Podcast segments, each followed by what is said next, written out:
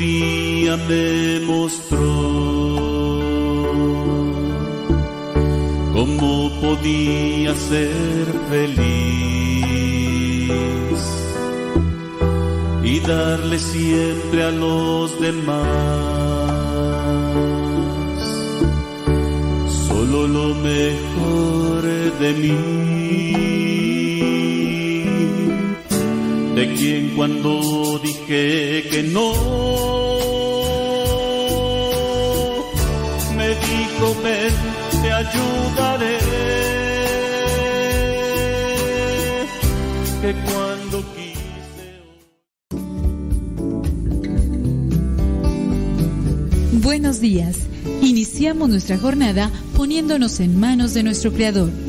Pedimos su gracia para enfrentar como hijos suyos cada reto que la vida nos presente, acompañados de María, la dulce Madre que nos invita a proclamar las grandezas del Señor. Camina con nosotros en radiocepa.com, emisora católica de los misioneros servidores de la palabra.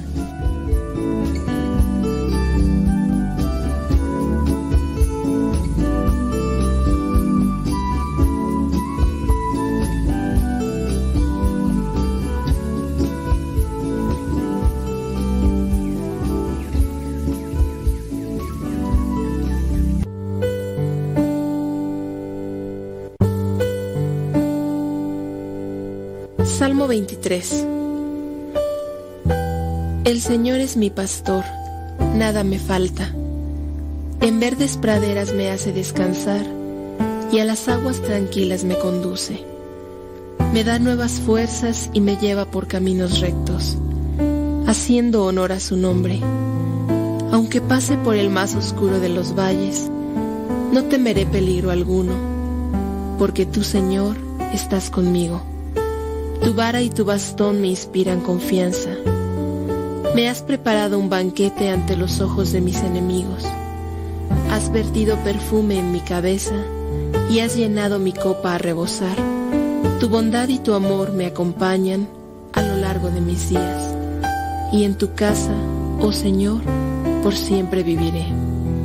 Gloria al Padre, al Hijo y al Espíritu Santo como era en el principio, ahora y siempre, por los siglos de los siglos. Amén.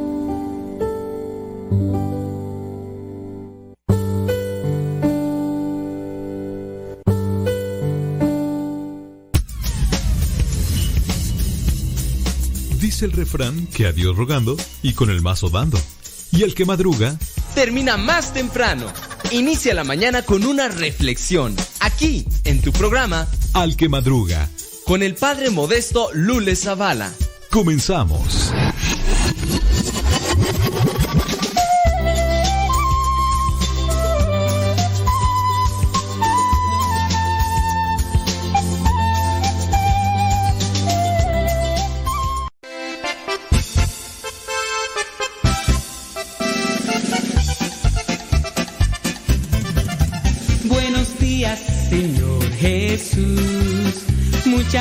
Gracias por darnos luz. Que este día lo que hagamos sea solo para ti. Buenos días, Señor Jesús. Buenos días, Señor Jesús. Muchas gracias por darnos luz. Que este día lo que hagamos sea solo para ti. Buenos días, Señor Jesús. La noche ha pasado, la tempestad se fue muy débil y cansado esperando amanecer. Pero al abrir mis ojos un rayo puedo ver, el sol brilla en el cielo, su luz ya puedo ver. Buenos días, Señor Jesús, muchas gracias por darnos luz. Que este día lo que hagamos sea solo para ti. Buenos días, Señor Jesús. Buenos días, Señor Jesús. Muchas gracias por darnos luz. Que este día lo que hagamos sea solo para ti. Buenos días, Señor Jesús. Los pajarillos cantan, elevan su canción. También las palomitas ensalzan al Señor. La flor, la mariposa, exhibe su color. Del fondo de mi alma yo canto esta canción. Buenos días, Señor Jesús. Muchas gracias por darnos luz. Que este día lo que hagamos sea solo para ti. Buenos días, Señor Jesús. Buenos días, Señor Jesús. Muchas gracias por darnos luz. Que este día lo que hagamos sea solo para ti. Buenos días, Señor Jesús. Buenos días, Señor. Buenos días, Señor. Buenos días, Señor Jesús.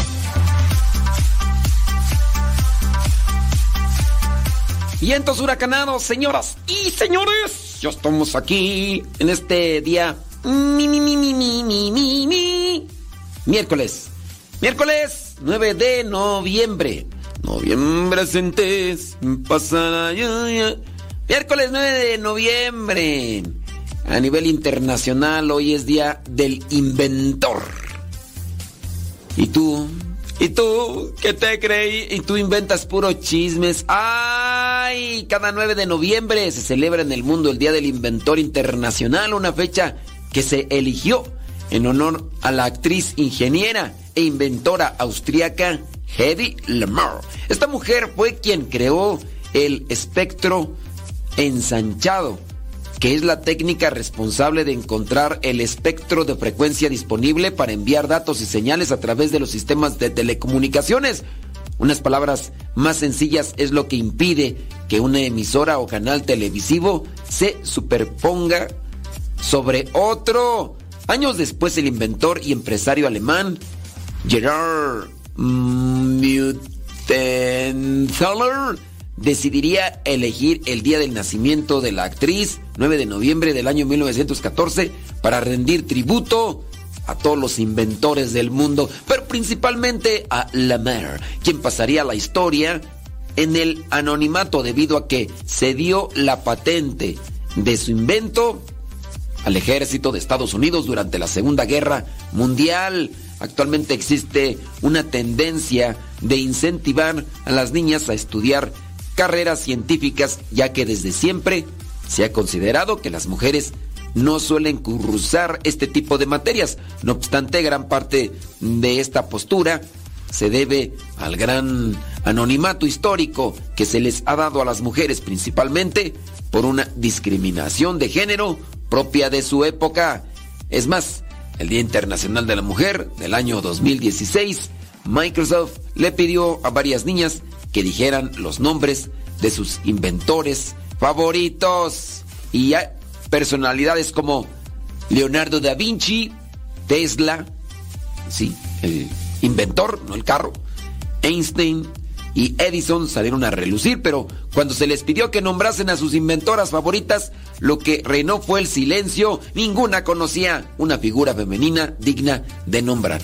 En realidad, a lo largo de la historia han existido mujeres excepcionales no solo Lamar o María Curie, los inventos de las mujeres están presentes en varios sectores de la sociedad, como lo son el automovilístico, la navegación o la salud. Así que ahí está.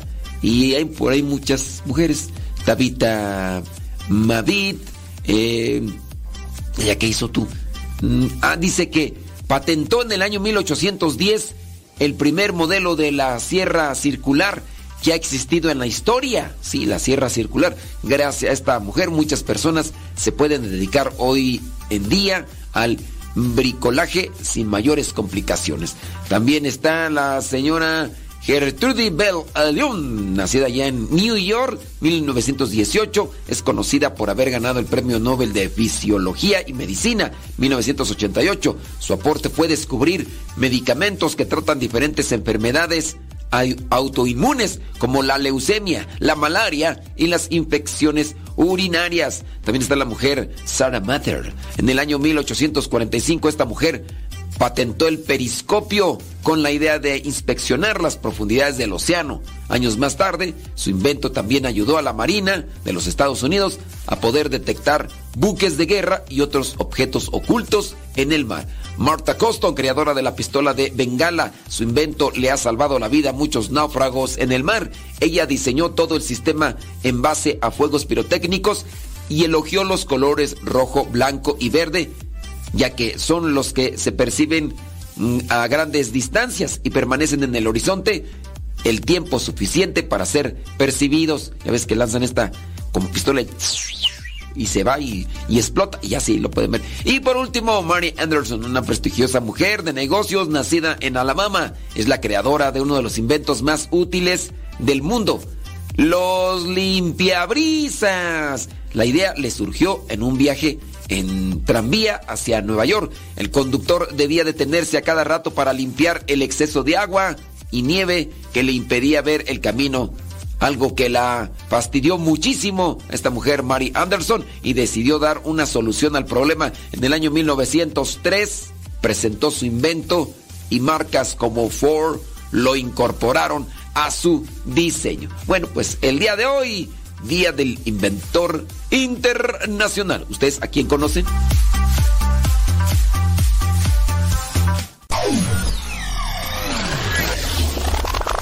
Radio Cepa, con una programación que toca tu corazón. En Radio Cepa alimentamos tu espíritu cada día. Estamos online las 24 horas.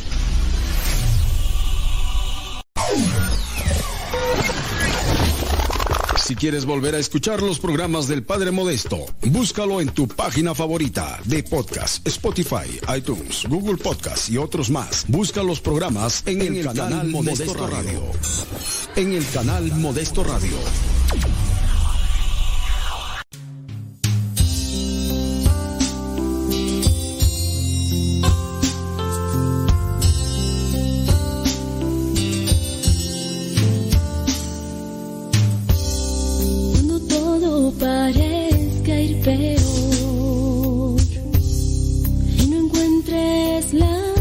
solución, búscame. Esperaré a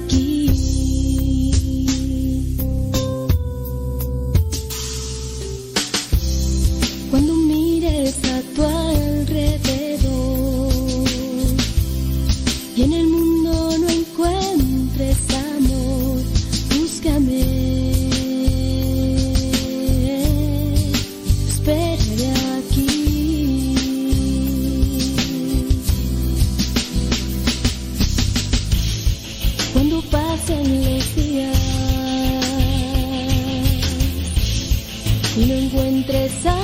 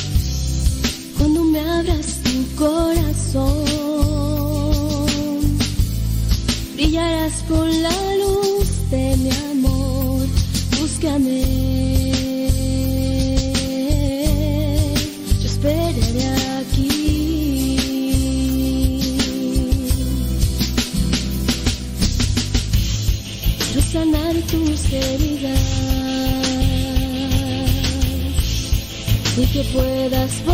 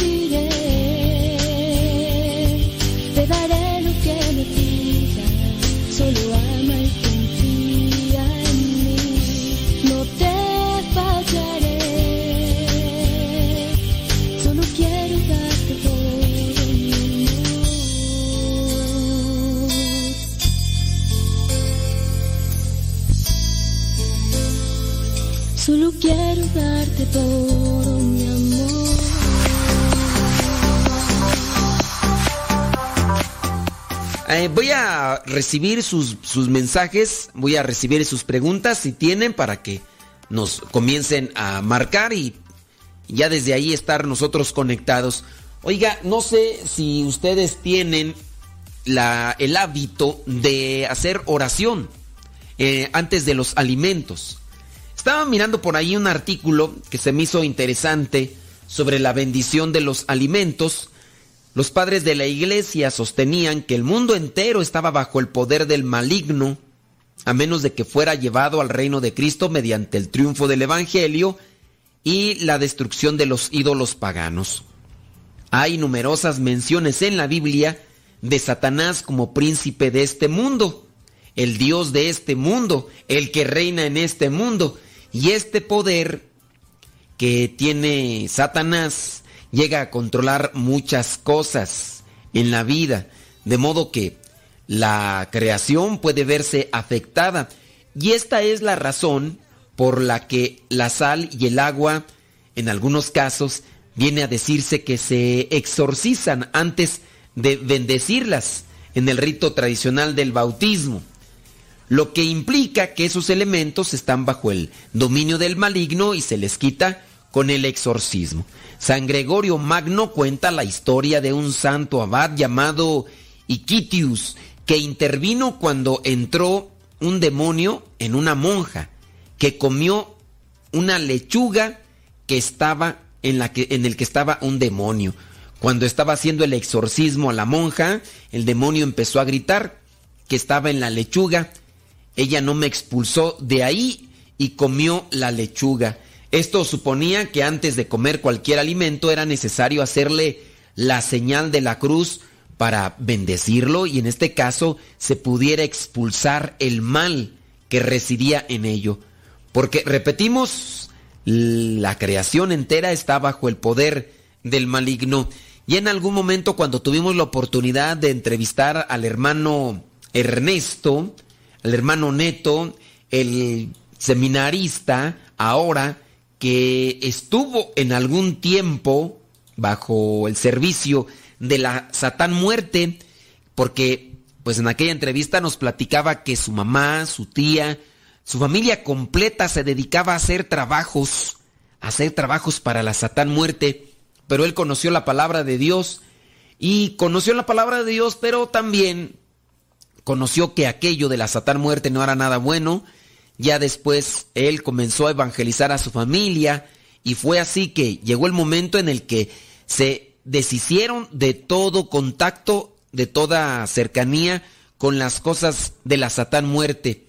Después vino un tiempo de purificación donde él nos habla que fueron como cerca de ocho o nueve años en los que su mamá estuvo postrada en cama, sin duda purificándose. Hay cierto tipo de amenazas cuando se meten en la brujería. El papá estuvo cerca de cinco años, cuatro o cinco años, no recuerdo ahorita la cantidad. Fueron formas en las que ellos alcanzaron una purificación aquí en la tierra por haberse relacionado con el maligno. Y el hermano Neto, en aquella ocasión, nos mencionaba que nosotros a veces no teníamos conocimiento o no ni siquiera teníamos una noción de lo que alcanza una bendición. En este caso, pedir la bendición de los alimentos. Bendice, Señor, estos alimentos, frutos de tu infinita misericordia y bondad, que han llegado a nuestra mesa gracias a tu providencia. Bendice las manos que los han preparado. Bendice los medios que han hecho posible para que llegaran hasta esta mesa. Bendícenos a nosotros y haz que nos sean de provecho para seguir en tu santo servicio. Señor, da pan a los que tienen hambre y danos hambre de ti a los que tenemos este pan. Esa es una oración que si gustan se las comparto para que ustedes también la pueden hacer. Yo la hago desde hace muchos, pero muchos años. Y el mismo hermano Neto nos platicaba que hacer una oración no debe de ser una costumbre, no debe de ser una tradición, teniendo presente que la mayoría de trabajos que hacen los que se dedican a la brujería, y en este caso él mismo, que fue asistente de la Satán Muerte, ellos hacían trabajos y los colocaban en las comidas para que las personas a las que les querían hacer daños los consumieran y por medio de esos alimentos ya trabajados, las personas se perjudicaran. Entonces, a partir de ahí, pues con más devoción, sin vergüenza, sin pena, tú debes de acercarte a los alimentos y hacer una oración de bendición para que esas cosas se alejen, para que esas cosas no te produzcan un efecto malo, diabólico en tu vida. Porque ah, independientemente, aunque tú no creas en esas cosas, esas cosas existen. Y esas cosas trabajan incluso en tu ignorancia o en tu desacreditación de las cosas malignas. Bueno, hablando entonces de la bendición, te invito para que tú consideres eso, lo asumas en tu vida y no lo tomes tampoco como superstición, porque hay algunas personas que evocan la oración como medio de superstición. Por ejemplo, hablando del chiste que muchas veces he compartido de aquellos novios que recién casados invitaron al sacerdote para que pues eh, compartiera con ellos la comida y el novio le pidió al sacerdote que hiciera una oración antes de comenzar a consumir los alimentos. Pasado un año, la pareja nuevamente invitó al sacerdote para que participaran con ellos en la comida y celebrar así un año de haberse casado. El sacerdote se dio cuenta que en aquella ocasión el esposo no le pidió al sacerdote que hiciera la oración y se sentó a comer de forma inmediata. Y el sacerdote le preguntó al esposo que tenía un año de casado, oye hijo, ¿ya no haces la oración antes de los alimentos? Y el esposo muy campante dijo, no padre, porque mi esposa ya aprendió a cocinar. No hay que tampoco caer en esos grados o en esas situaciones solamente para que no me haga daño o en su caso como aquella señora, de verdad, esto fue es algo anecdótico. Me acuerdo que llegamos a una fiesta, andábamos en pleno apostolado en cierta población y llegamos a esa casa y nos mandaron llamar, a ver, que venga el padre, que venga el padre. Y me dice la señora que estaba ahí al frente, dice, padre, échele la bendición para que me alcance la comida porque me llegaron muchos gorrones. Me llegaron muchos de esos que nada más andan buscando la comida así nada más de gratis. Tampoco hay que caer en ese tipo de cosas. Sabemos que Dios bendice, Dios es providente y la, la comida se multiplica cuando tenemos esperanza y confianza en el Señor. Entonces, por lo tanto, cuando oramos por la comida, damos gracias a Dios por las gracias que nos da, pero también invocamos su nombre a fin de que si es que hay presencia maligna en aquella comida, esta pueda ser purificada por la presencia de Dios. Así que ustedes dicen, si siguen así comiendo como tal, o de hoy en adelante ya comienzan a hacer una oración en los alimentos, en la comida.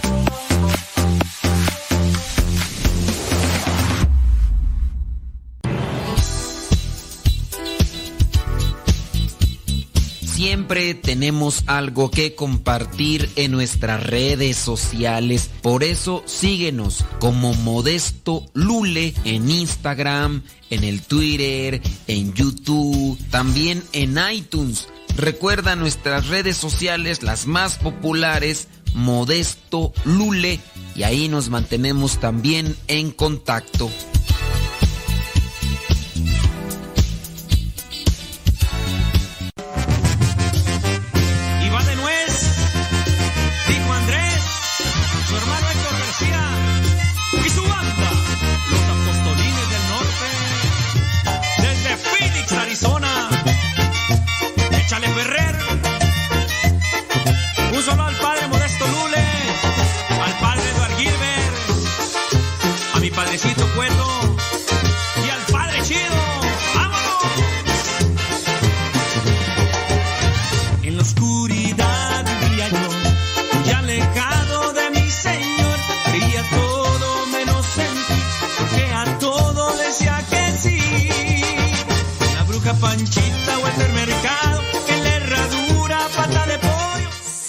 Señoras, señores, gracias.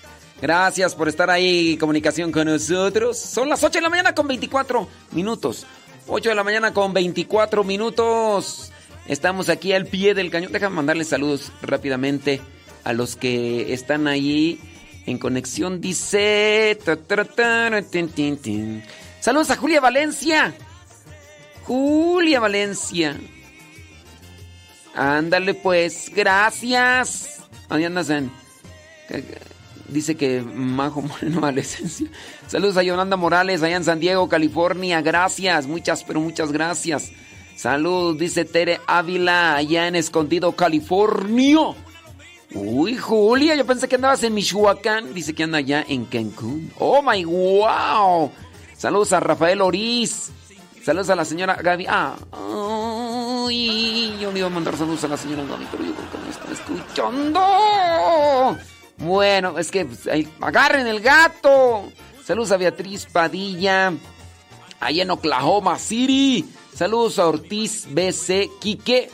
Saludos, dice, desde el Estado de México, municipio de Estapaluca, del grupo San Agustín Tlalpizahuac, MSP, órale. Saludos a Viviana Noriega, dice, saludos, dice, desde Celaya, soy su fan. Me gusta mucho su sinceridad y la gracia que Dios le da de hablar de manera tan única y divertida, que Dios nuestro Señor lo siga guiando en este bello caminar, pues Ay, te diré, pues por eso hay algunas personas que no nos escuchan. Angelina, Angélica Guzmán, saludos, dice desde Los Reyes La Paz, Estado de México. Saludos, Evangelina. Saludos, dice desde Redondo Beach, California. Saludos, dice Lino Jesús Maldonado allá en Guadalajara. Ándale pues. Norma Soto desde el Monte California. Allá Marilí desde Atlacomulco, Estado de México. Lupe Barriga allá en Lake Rod en Connelly Springs, Carolina del Norte. Saludos allá en New York. Gustavo Tapia y me avisas por favor cuando ya estemos. Saludos, dice Carmen Aviña Mena desde Fresnillo, Zacatecas. Saludos, dice desde. Ah, no es cierto. Ah, dice que a quien le manda saludos a quién. A Enedina Aviña Mena, que está cumpliendo años, dice. Ah, qué bueno. Espero que nos esté escuchando. Le mandamos un saludo a Vanessa Zapata y en Texas. María Camino en Chandler, Arizona. Saludos en Long Beach, California. Maki, ándele. Mira nada más. Vamos a poner completa la rolita. Y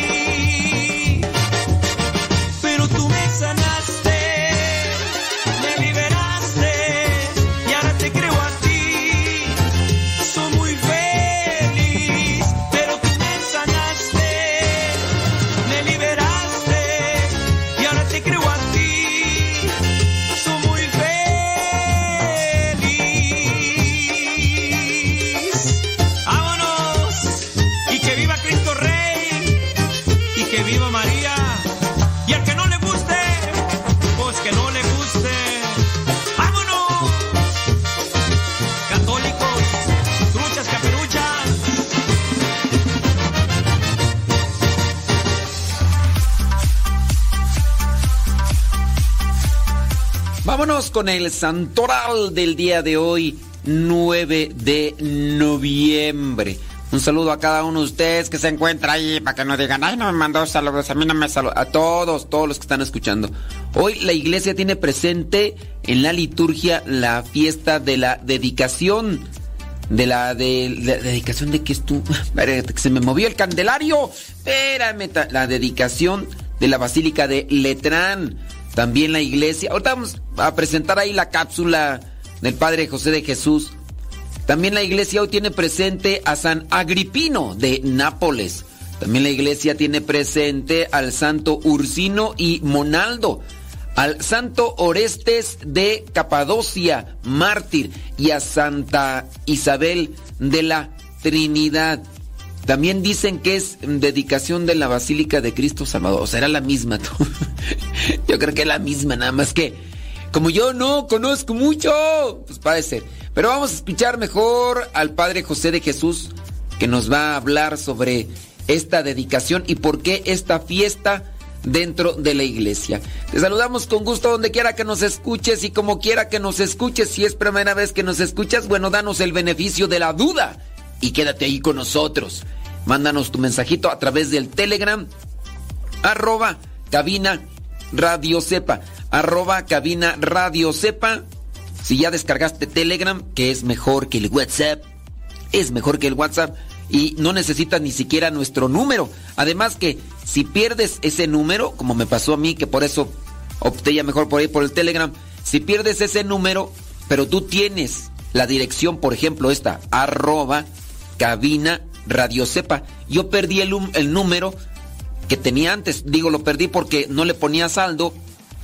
Las nuevas leyes dicen que si no le pones saldo, a los tres meses te quitan el número y se lo dan a otra persona. Y así nos pasó a nosotros. Nos quitaron el número, pero teníamos ya la dirección. Así que podemos mantener la dirección y listo, calisto. Arroba cabina radio sepa, mándenos sus mensajitos y ahí estamos en comunicación. Nada más ténganos paciencia.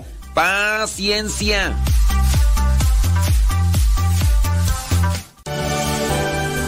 Sintonizas radiocepa.com.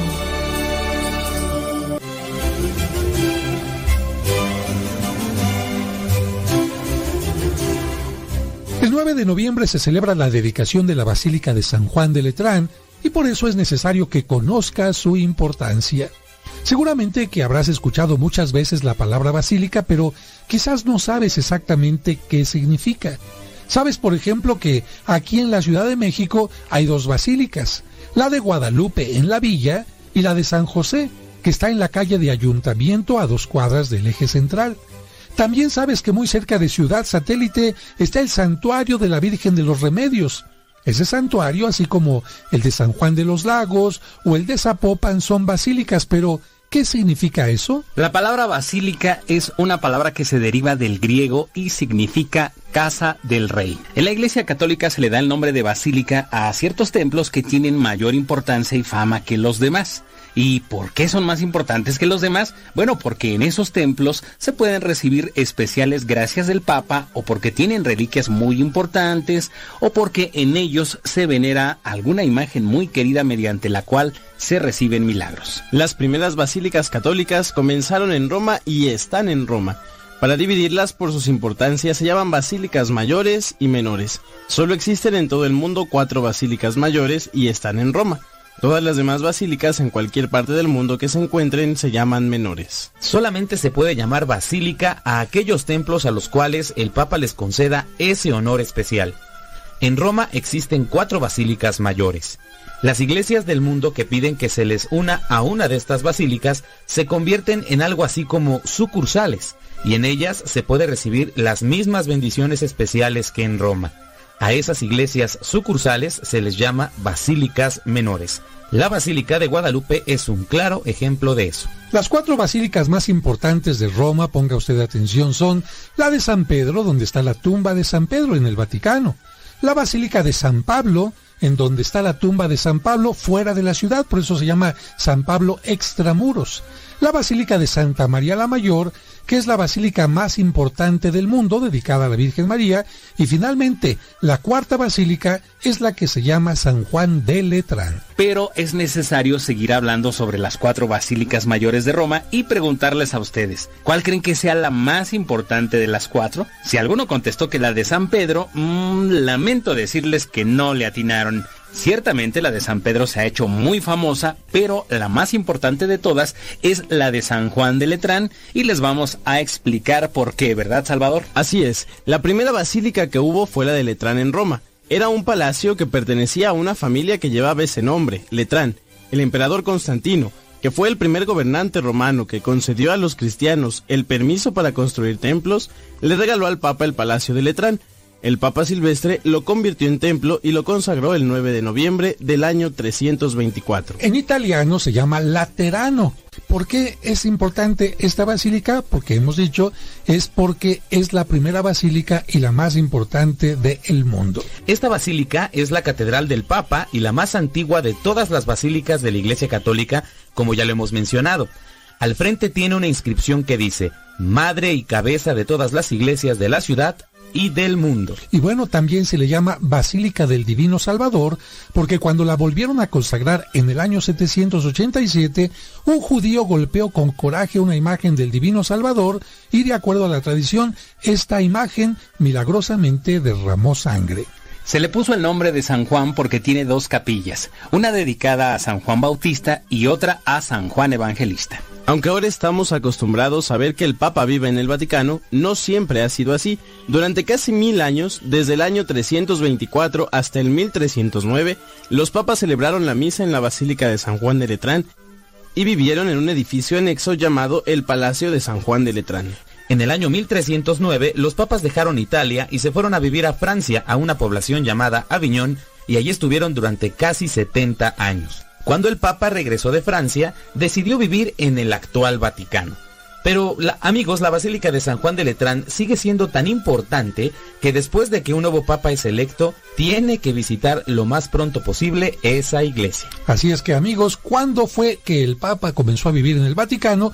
Pues cuando regresó de Francia, llegó a San Juan de Letrán y estaba tan deteriorado por el abandono que había tenido que dijeron, vamos a encontrar nuevos rumbos y ahí comenzó la historia del Vaticano y cada vez fueron construyendo más y más habitaciones hasta que quedó en cómo lo vemos. Pero la Basílica de San Juan de Letrán sigue estando primorosa después de una maravillosa restauración.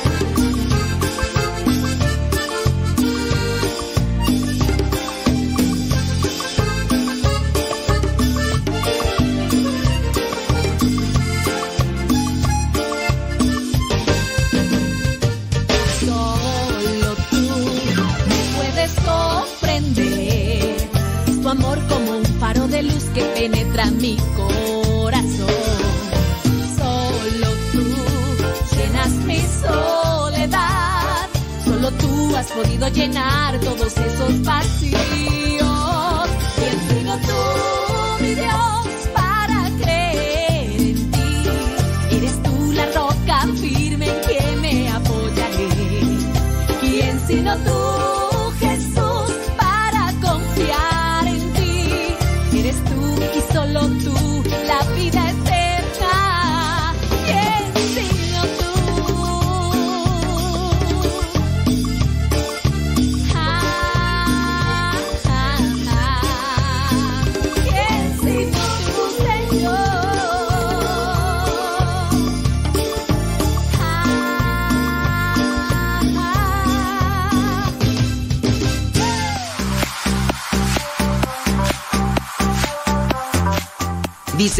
Pregunta, ¿es malo pedirle a Dios que recoja a una persona, ya que sea, ya sea por enfermedad o por vejez, y, o que está siendo maltratado?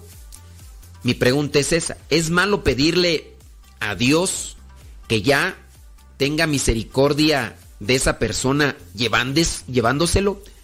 Miren, ciertamente nosotros hemos escuchado que es malo desear la muerte, pero en ocasiones viene aquí el conflicto. A ver, yo miro a esta persona que está sufriendo, que está sufriendo de dolores de una enfermedad, por ejemplo, cáncer, y nosotros ya no lo queremos ver sufrir.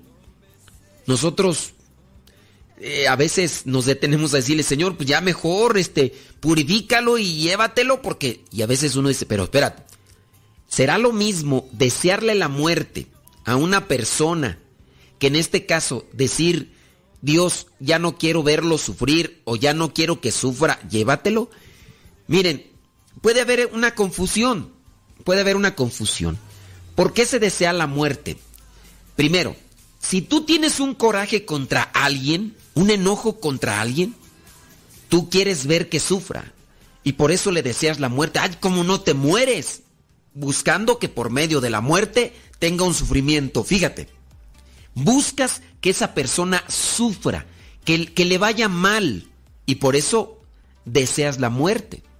El caso de algunos adolescentes cuando en ocasiones están cansados del trato de sus papás y a veces en la inconsciencia porque ya no quieren que les diga nada, porque ya no quieren que los manden, que los que los estén pues educando. Ay, ¿cómo no te mueres? ¿Por qué? Porque ellos buscan desaparecer a esos papás, de mamá o papá o quien sea. La intención de fondo es negativa tienes el pleito con uno de tus vecinos, te, estás enojado por cómo es, por cómo, por las cosas que te ha hecho, con un compañero o compañera de trabajo y te llevas muy mal con esa persona y entonces tú lo que quieres es que esa persona desaparezca, pero también quieres que esa persona sufra con el, en este caso, la muerte. Fíjate, está la intención de fondo. Ahora, cámbialo a otra situación. Tú ya no quieres ver a alguien sufriendo. Está muy viejito o viejita la persona y está siendo maltratada. Está sufriendo. Y tú no quieres que sufra. Bueno, pues algunas personas podrían decir, ya, ya está muy grande. Es más, ya nada más está sufriendo. Mejor ya que, que Dios lo, se lo lleve. Ahí nosotros tenemos una intención diferente. Las intenciones son las que van pesando todos nuestros actos, todos nuestros actos. La pregunta de esta persona, ¿es malo pedir que Dios ya se lleve a esta persona enferma para que descanse? No, no es malo. Primero, porque tú sabes que estar ante la presencia de Dios es bueno que sabes que estar ante la presencia de Dios es dicha y felicidad. Entonces, yo ya no quiero que esta persona esté sufriendo por la enfermedad. El caso de aquella persona que sufría de un edema pulmonar por haber fumado tanto en la vida. Cuando yo miraba que en todo momento se retorcía y se retorcía por el dolor en sus pulmones, en su organismo. La única manera en la que esa persona dejaba de retorcerse era que lo drogaran, porque esa era prácticamente la medicina. Cuando fui a administrarle los santos óleos, cuando fui a confesarlo, los familiares me decían, padre, que, que ya Dios se lo lleve, mire cómo está sufriendo. Y tiene días y días así, hasta que les vino a la mente, oye, pues hay que pedir al sacerdote para que, pues ya le dé los santos óleos, a ver si eso también le trae un poco de alivio a su cuerpo y ciertamente le di los santos óleos y al siguiente día llegaron a la capilla donde estoy de misión y nos pidieron la misa para el, funeral de este señor que pues ya había fallecido. Y la señora en paz. Eh, los familiares agradecidos con Dios porque se habían quitado ese dolor en su corazón y a su vez también habían ayudado para que este familiar pues ya también quitara ese dolor que tenía en su corazón. Sí, eh, lamentablemente mencionándoles este caso en particular, lamentablemente al año siguiente el hijo de aquel señor volvió a sufrir de una situación también dolorosa. Es el hijo de este señor que murió de, de este edema pulmonar, murió de cirrosis hepática. El señor murió por fumar mucho. Y al año siguiente, el hijo de este señor murió por tomar mucho. Y pues sí, eh, me tocó una ocasión también asistir con los santos óleos. La verdad no sé qué pasó con ese señor, demasiado delgado, sufriendo por la cirrosis hepática, por tomar. Y pues en ocasiones la familia o los mismos enfermos dicen, padre, yo le pido a Dios que me lleve. Le pido a Dios que, que tenga piedad y misericordia de mí. Entonces, es malo pedirle a Dios que ya eh, le dé tranquilidad y paz a esta persona que sufre, no, no es malo. En nuestra intención nosotros no queremos verle sufrir físicamente. Y sí, pues a mí cuando me tocan ver estas personas que están ahí sufriendo, lo que me viene a la mente es decir, Señor, ya eh, ten compasión de él, eh, ten misericordia de él y dale la paz y la esperanza o darle la fortaleza que necesita para que se purifique.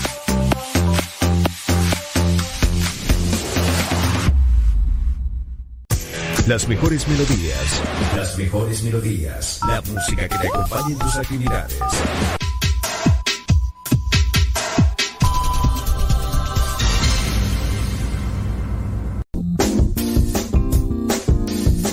Mamá, ¿por qué estás tan feliz? Ah, pues porque estoy escuchando Radio Cepa. Es una estación de radio que ilumina mi vida y nos pone contentos y felices. Yo quiero escuchar Radio Cepa, ¿cómo le puedo hacer? Ah, pues mira, ahí en tu celular le pones en la Play Store, descargas esa aplicación de Radio Cepa, ahí lo vas a escuchar.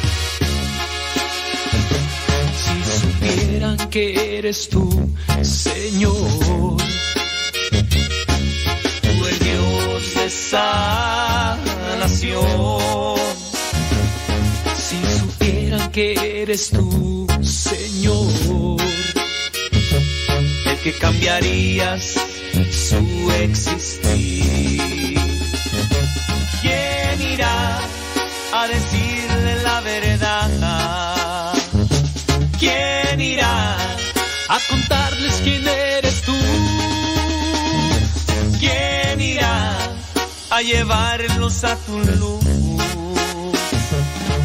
¿Quién irá a llevarlos a Jesús? ¿Quién irá a decirles la verdad? ¿Quién irá a contarles quién eres tú? ¿Quién irá a llevarnos a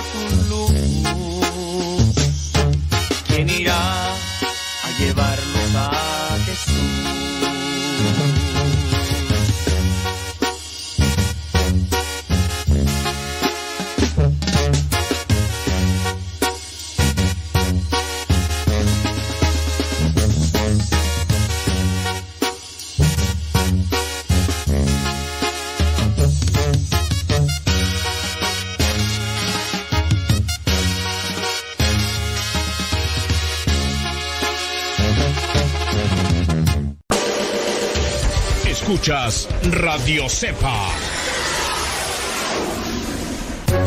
La boca habla de lo que el corazón está lleno. Escuchas Radio Cepa.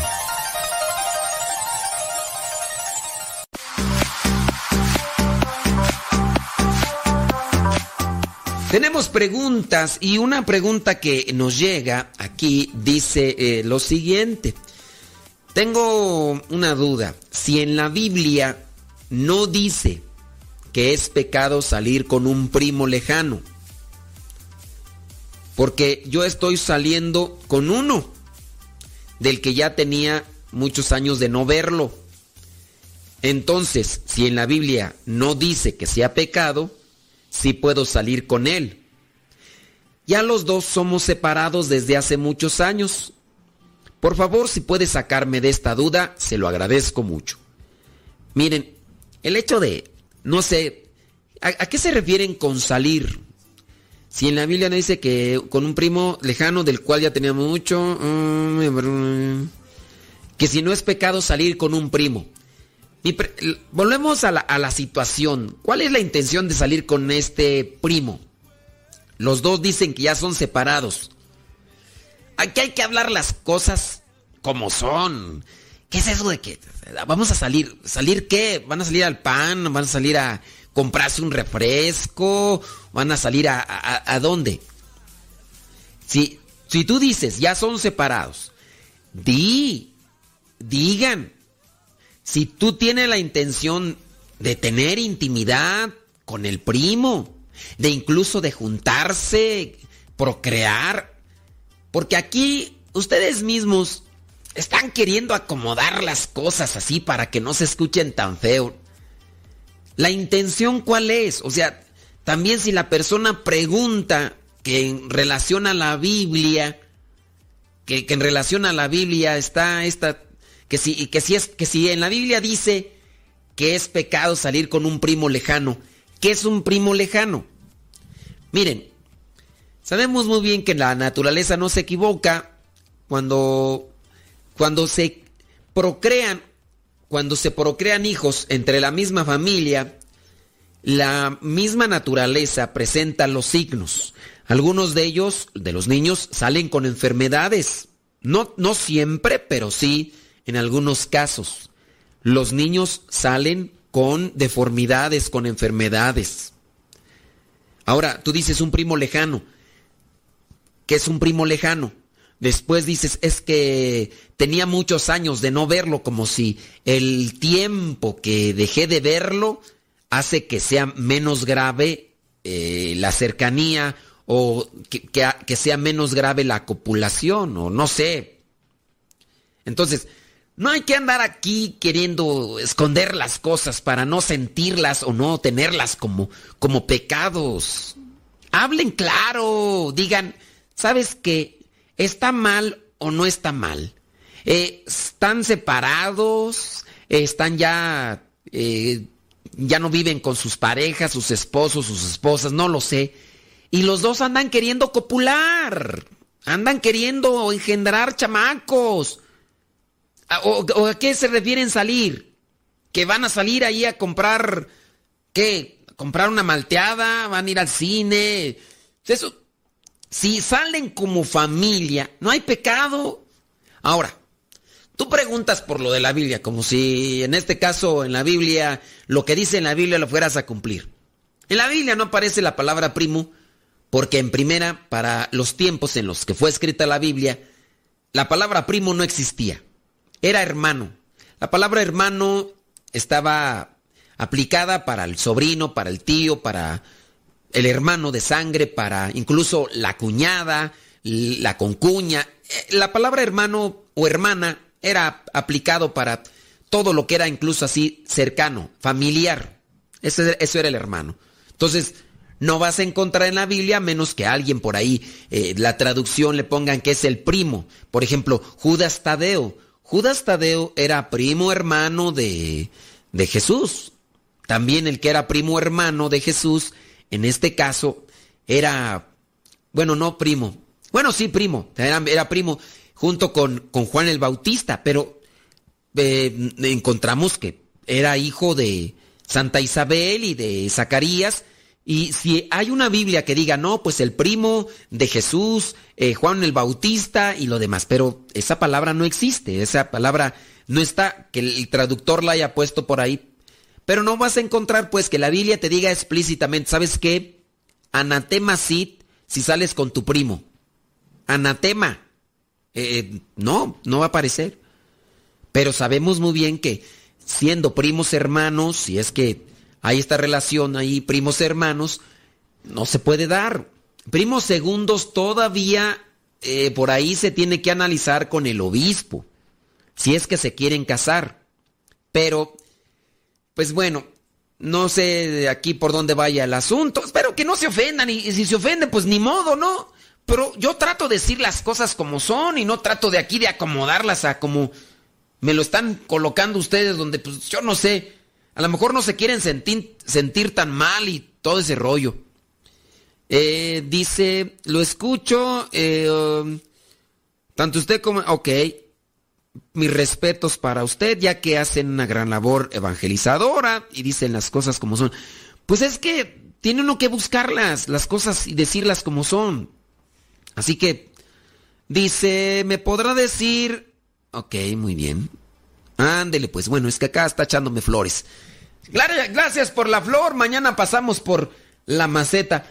Pero bueno, si la persona que nos está escuchando con relación a esto del primo, pues digan, bien, hombre, si, si están separados, si antes estuvieron por la, casados por la iglesia, y aunque sean primos terceros, si en su caso tú dices, bueno, pues me quiero casar, yo quiero ver si se hace la machaca con este primo tercero, primo segundo, pues ahí ya les podría decir, bueno, estuviste casado, estuviste casada, dices que los dos ya son separados, están saliendo. Hay que analizar muy bien las inte- intenciones. ¿Por qué están saliendo? ¿Para qué están saliendo? ¿Cuál es, cuál es el motivo de salir? Ahí analícenlo, ¿ok?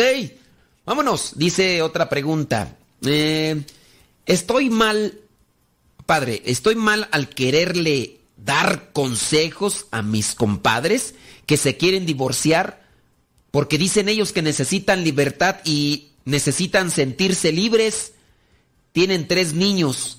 Dice mi cuñado que estoy mal porque Dios no se debe meter tanto en la relación ni en la familia.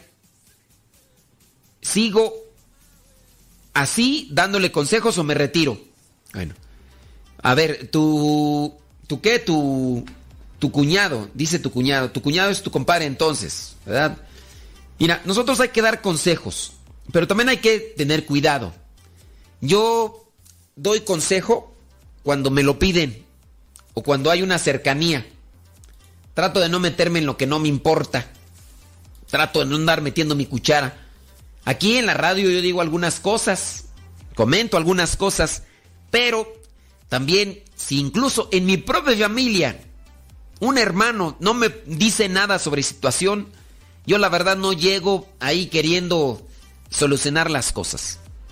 Si, si ellos vienen, tíos o primos, y me piden un consejo, yo lo, yo lo doy, trato de dar un consejo cristiano.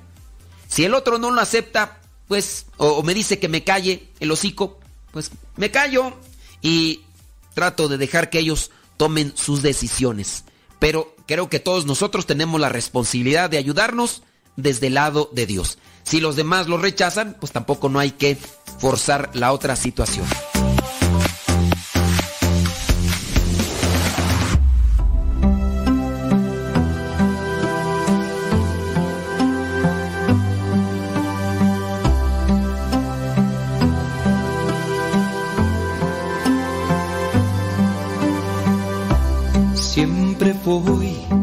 Tras de ti. Uh, siempre iré tras de ti. Seguiré tus pasos al caminar. Eres mi fuerza. Lo que necesito. 9 de la mañana con dos minutos, hora del centro de México. Ahí alguien nos pregunta, dice, eh, que si ser gay es pecado. Ahorita les vamos a compartir el podcast que tenemos del acto homosexual y la iglesia católica. Así que... Espérese allí tantito. Espérese ahí tantito que ahorita en un momentito más le vamos a compartir la respuesta.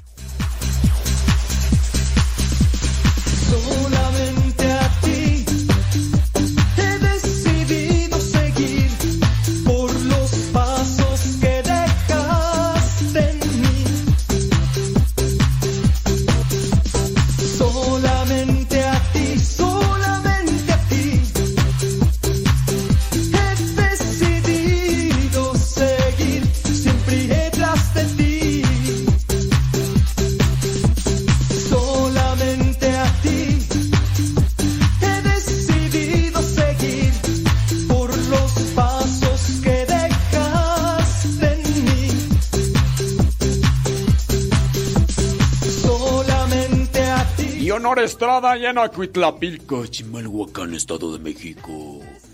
Órale. Gaby González allá en Silmar, California. Saludos allá a Rosilina González en Franklin, Carolina del Norte. Ándele pues, hombre. Saludos a Jerónima Huerta allá en Panorama City. Saludos a Mariana Aguilera allá en Fort Worth, Texas. Gracias. Dice ahí, trae la enfermedad, pero está echándole enjundia. Enjundia, Julia Valencia. Julia Valencia. ¿Qué pasotes con tus zapatotes?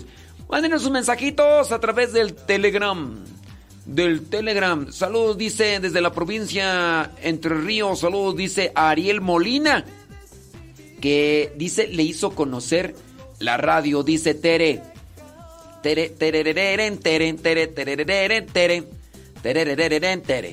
Allá, entonces, muchas gracias allá a Ariel Molina, que le dio a conocer a Tere sobre Radio Cepa. Muchos thank yous. Y les mandamos un saludo a ellos, a ellas, allá en Argentina. Thank you very much. Saludos a la Chuchis. No nos va a escuchar la Chuchis, pero saludos a la Chuchis allá en Argentina. Ey, échate un, un té. Sí, Pedro Castillo. ¿Qué onda? ¿Cómo andamos? Luis Cisneros. Manuel López allá en Horseshoe, Texas. ¿Todo bien? Ándele. Qué bueno. Dice... Hoy anda filoso igual que en el programa de ayer. No se me atraviesen porque si no... Ahorita van a ver. Ándele. Luis Cisneros dice, eh, saludos de Tarboro, ándele, saludos, gracias, North Carolina, eso es Toño, Pepito y Flor. Amalia Vázquez, allá en New York, nos manda saludos ahí por el Telegram. Claudia Ramírez, allá desde Austin, Texas, saludos para su esposo Raúl, que dice que también nos escucha. Qué bueno que también nos escucha. Gracias, muchas gracias por dar a conocer Radio Cepa. Saludos, Manuel López, desde Texas, Hort, Texas. Gracias. Sandra Cui dice, aquí andamos. Aquí andamos echándole enjundia. Eso. Bueno, no sé si nos está escuchando Sandra Cui. Sandra Cui. Que es que luego no nos mandan. Es que nos mandan mensajes luego y no sabemos si nos están escuchando. Sí. ¿Quién sabe? Manuel López dice la nueva aplicación muy bien. Eso, eso. Verónica Chávez dice que le mande un saludo a su esposo Samuel Chávez, por favor. Dice que le gusta la radio. Dice que tiene poco que nos escucha. Ándale. Bueno, pues con todo. Así como los taquitos. Saludos a Juan Castillo. Dice... Ninguno de ustedes... Padre, con la relación de la hermana que está saliendo con su prima, ándele. Ahorita vamos a decirlo, Juan Castillo, gracias. Ándele, dice, aquí ando, qué bueno, dice Sandra. Sí, lo escucho, qué bueno. Silvia Cruz, desde Columbus, Ohio, gracias. Saludos a Alejandra Ayala en Columbus, Ohio.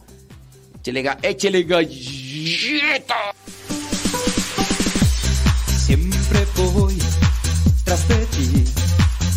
Uh, siempre iré tras de ti. No habrá tormenta que pueda apagar el fuego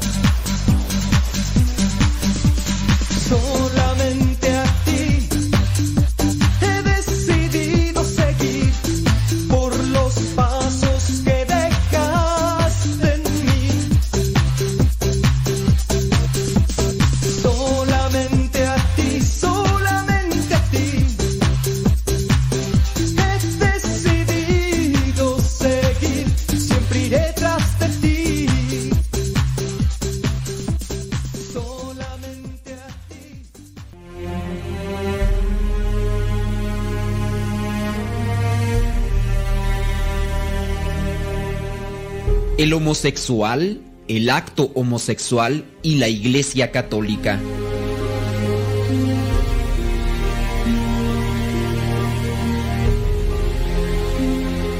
En cierta entrevista para un programa de radio donde me preguntaban sobre los homosexuales y lo que pensaba la Iglesia Católica sobre ellos, entró una llamada de un supuesto homosexual que me pedía que no lo condenara y que hiciera oración por él. La persona por tener la condición de atracción al mismo sexo no se condena. Hay que hacer la diferencia entre homosexual y acto homosexual. Algunos llegan a decir que el homosexual ya está condenado al infierno, lo cual es una mentira. Otros dicen que la Iglesia Católica discrimina al homosexual y lo rechaza, lo cual es otra mentira. Hay que evitar en todo momento revolver las cosas. El Catecismo de la Iglesia Católica describe al homosexual como aquel que experimenta una atracción sexual exclusiva o predominante hacia personas del mismo sexo. Lo pueden verificar en el Catecismo de la Iglesia Católica número 2357. La Iglesia Católica se refiere pues a los homosexuales como personas que sienten atracción hacia individuos del mismo sexo, de manera que el énfasis se pone en que son personas, no en que son homosexuales. Es importante distinguir entre personas homosexuales y actos homosexuales. La gente que siente atracción hacia personas del mismo sexo son personas como los demás. Son seres humanos creados a imagen y semejanza de Dios e hijos de Dios como los demás amados por Dios y redimidos por Jesucristo. También están llamados a gozar de la vida eterna con Él en el cielo. Poseen la misma dignidad que todos y se les debe tratar con el mismo respeto que a cualquier persona. Las personas homosexuales están llamadas a la castidad. El catecismo de la Iglesia Católica señala que deben ser acogidos con respeto, compasión y delicadeza. Lo que la Iglesia Católica desaprueba son los actos homosexuales. Estos son inmorales como lo son también los actos correspondientes a una sexualidad de desordenada como la fornicación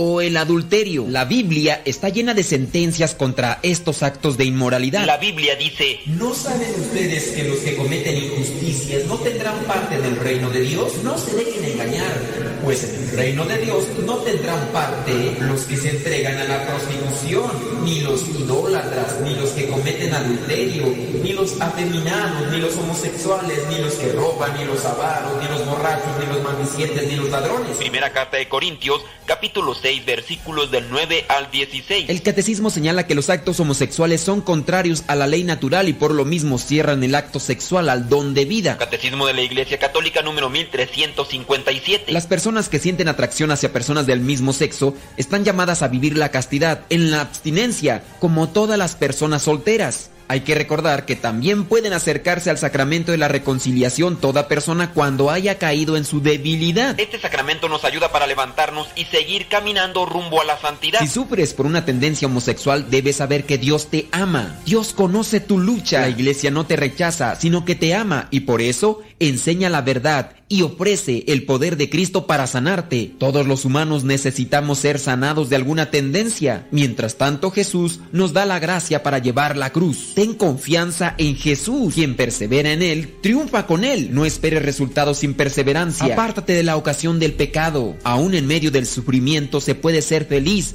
si vives castamente, necesitas alimentarte de Cristo en el seno de la iglesia, Eucaristía, confesión frecuente, servicio al prójimo, formación, hermandad. Todos estamos llamados a la santidad. Para eso, la Iglesia Católica ofrece ayuda a las personas que tienen la condición de atracción al mismo sexo. Si tú eres una persona con esta condición o eres familiar de alguien, te pido pongas mucha atención y apuntes las siguientes direcciones y correos electrónicos para solicitar ayuda profesional y espiritual. La dirección de la página es www.courage-mediolatino.org www.courage-mediolatino.org y www.tiempodeevangelizar.com www.tiempodeevangelizar.com Puedes escribir a este correo donde alguien te responderá atentamente y de manera confidencial. Misericordia medio infinita hotmail.com misericordia medio infinita hotmail.com con todo esto puedo decir que un homosexual no es rechazado en la Iglesia Católica. Lo que se rechaza son los actos desviados y no solamente del homosexual, sino también del heterosexual.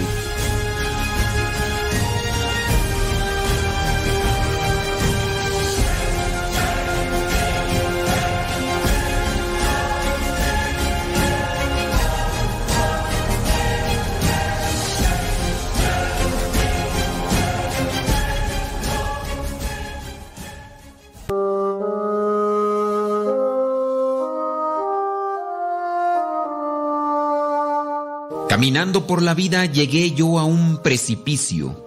Si mis pies daban un paso, me caía al vacío. Comprendí que no era fácil esta vida que vivimos. Sus caminos son de espinas. No tenemos que rendirnos. Caminando y caminando, así tenemos que aprender. Si una luz se nos apaga, siempre hay otra que encender. Si caminas con cautela, nunca tú tropezarás. Pide a Dios por cada paso, en esta vida que darás.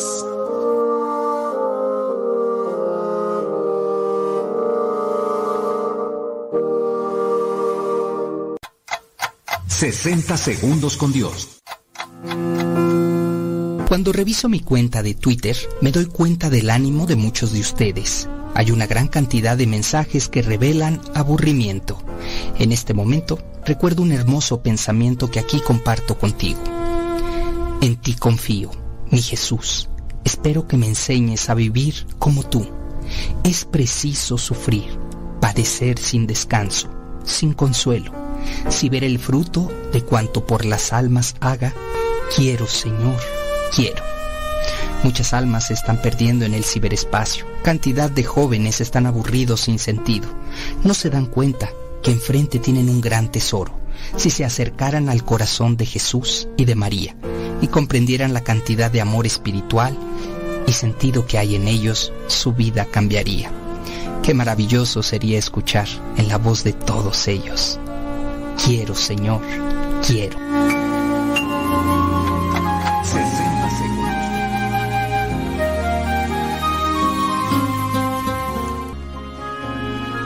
Cada quien tiene una percepción de la realidad.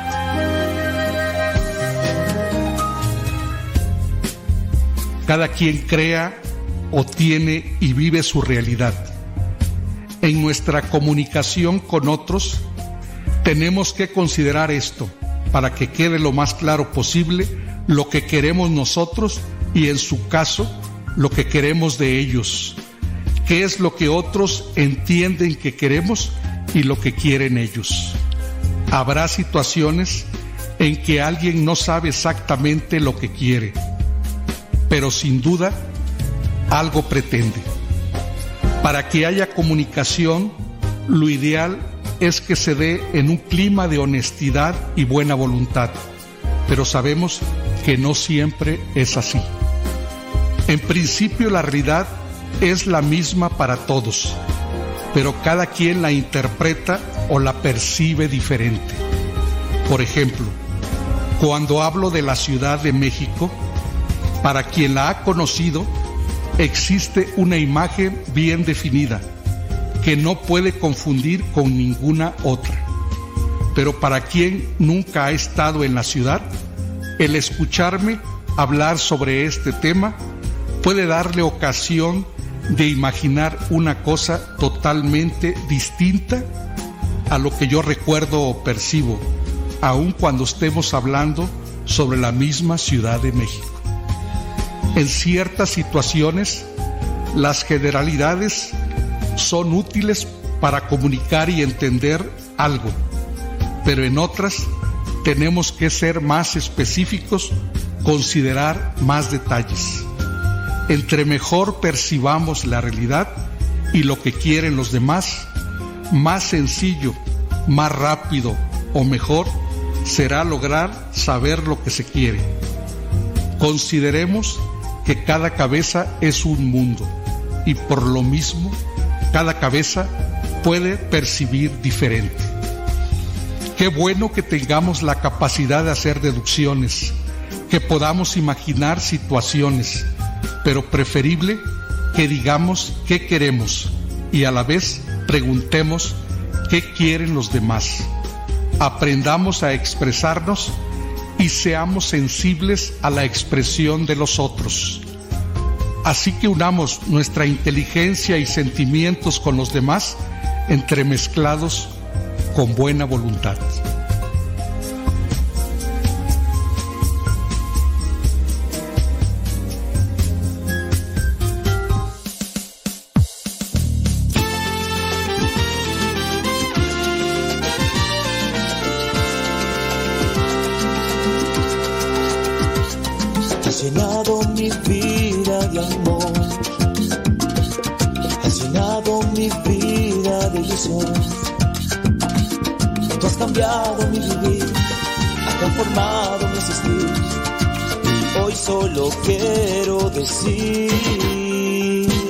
Te daré todo mi amor, que te daré mi ilusión. Hasta mis sueños te daré, mi Señor. Por esa paz que tú me das, todo tu amor, la realidad. Tú eres mi dueño, Señor. Yo te daré todo mi amor. Eres mi roca, Señor. Mi refugio, Jesús. Tú eres mi esperanza, mi sostén y mi confianza. Por eso te digo, Señor, que te daré todo mi amor, que te daré mi ilusión, hasta mis sueños te daré, mi Señor. Por esa paz que tú me das, todo tu amor, la realidad, tú eres mi dueño, Señor. ¿Qué más para ti, Señor? todo te daré. Oye, qué lindo.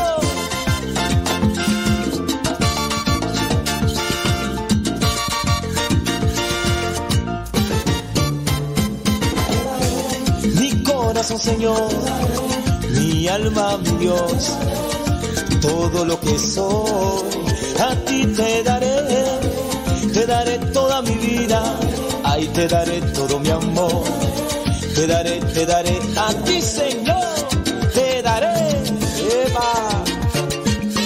Todo te lo daré, papá, porque mi vida es tuya. Eso, ¿quieres más?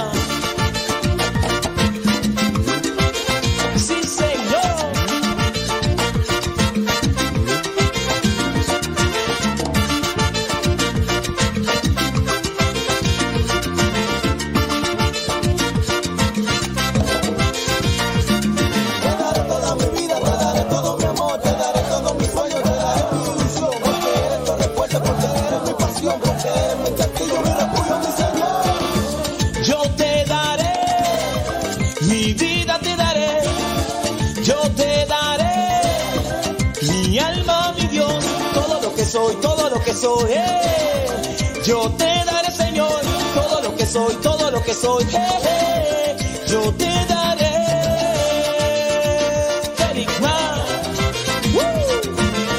Para ti, Señor, todo lo que soy, a ti te daré. Eva.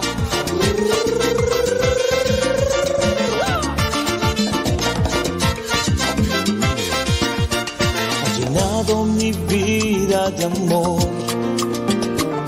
Has llenado mi vida de ilusión. Cambiado mi vivir. Has transformado mi existir. Y hoy solo quiero decir que te daré todo mi amor, Señor. En estos momentos vamos a escuchar la palabra de Dios. Dispón tu corazón para que el mensaje llegue hasta lo más profundo de tu ser.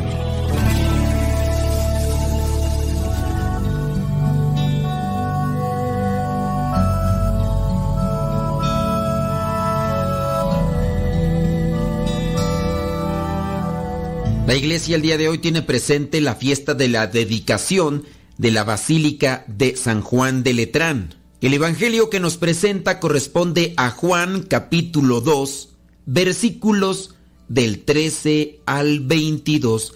Dice así, como ya se acercaba la fiesta de la Pascua de los judíos, Jesús fue a Jerusalén y encontró en el templo a los vendedores de novillos, ovejas y palomas, y a los que estaban sentados en los puestos donde se le cambia el dinero a la gente. Al verlo Jesús tomó unas cuerdas, se hizo un látigo y los echó a todos del templo, junto con sus ovejas y sus novillos. A los que cambiaban dinero, les arrojó las monedas al suelo y les volcó las mesas. A los vendedores de palomas les dijo, saquen esto de aquí, no hagan un mercado en la casa de mi padre. Entonces sus discípulos se acordaron de la escritura que dice, me consumirá el celo por tu casa. Los judíos le preguntaron, ¿qué prueba nos das de tu autoridad para hacer esto? Jesús les contestó, destruyan este templo y en tres días volveré a levantarlo. Los judíos le dijeron, 46 años se ha trabajado en la construcción de este templo y tú en tres días lo vas a levantar. Pero el templo al que Jesús se refería era su propio cuerpo. Por eso, cuando resucitó, sus discípulos se acordaron de esto que había dicho y creyeron en la escritura y en las palabras de Jesús.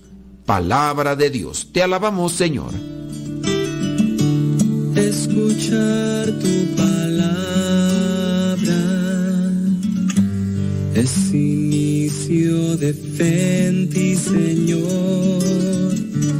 Meditar tu palabra es captar tu mensaje de amor.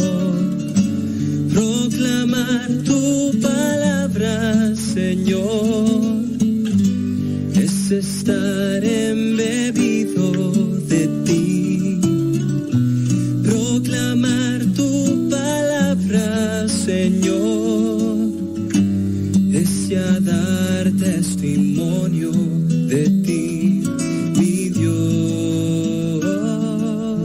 Uno de los pasajes muy conocidos de Jesús porque aquí, en el Evangelio que se nos presenta el día de hoy, en esta fiesta de la dedicación de la Basílica de San Juan de Letrán, los templos son dedicados o consagrados para Dios, para que sean un lugar dedicado al encuentro con Dios y con los demás.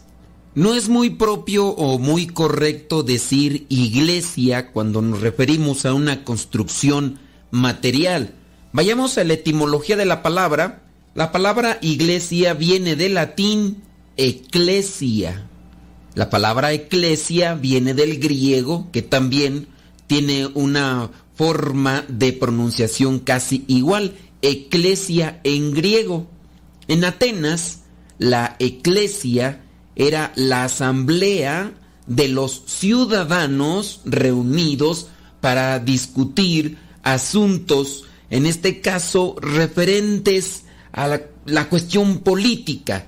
Y tú vas a decir política como la que se trata ahora. No, la verdad es que lo que se dice de ahora política es una distorsión.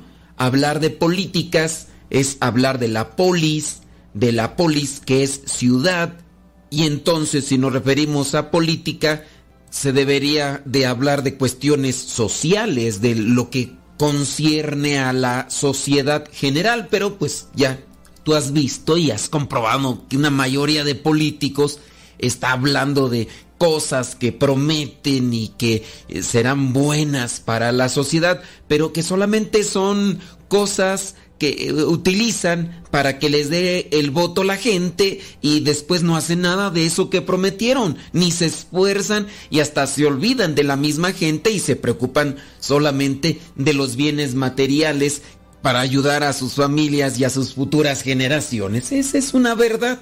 Pero no nos vamos a meter a hablar de política porque además hay mucha gente fanatizada con políticos y partidos políticos y pareciera ser que cuando uno habla de ciertos personajes o partidos políticos, la gente se enfurece. Incluso llegan a enojarse más que cuando se habla de Dios. Son capaces de defender con su propia vida más que a su propia familia. Regresemos al término de iglesia.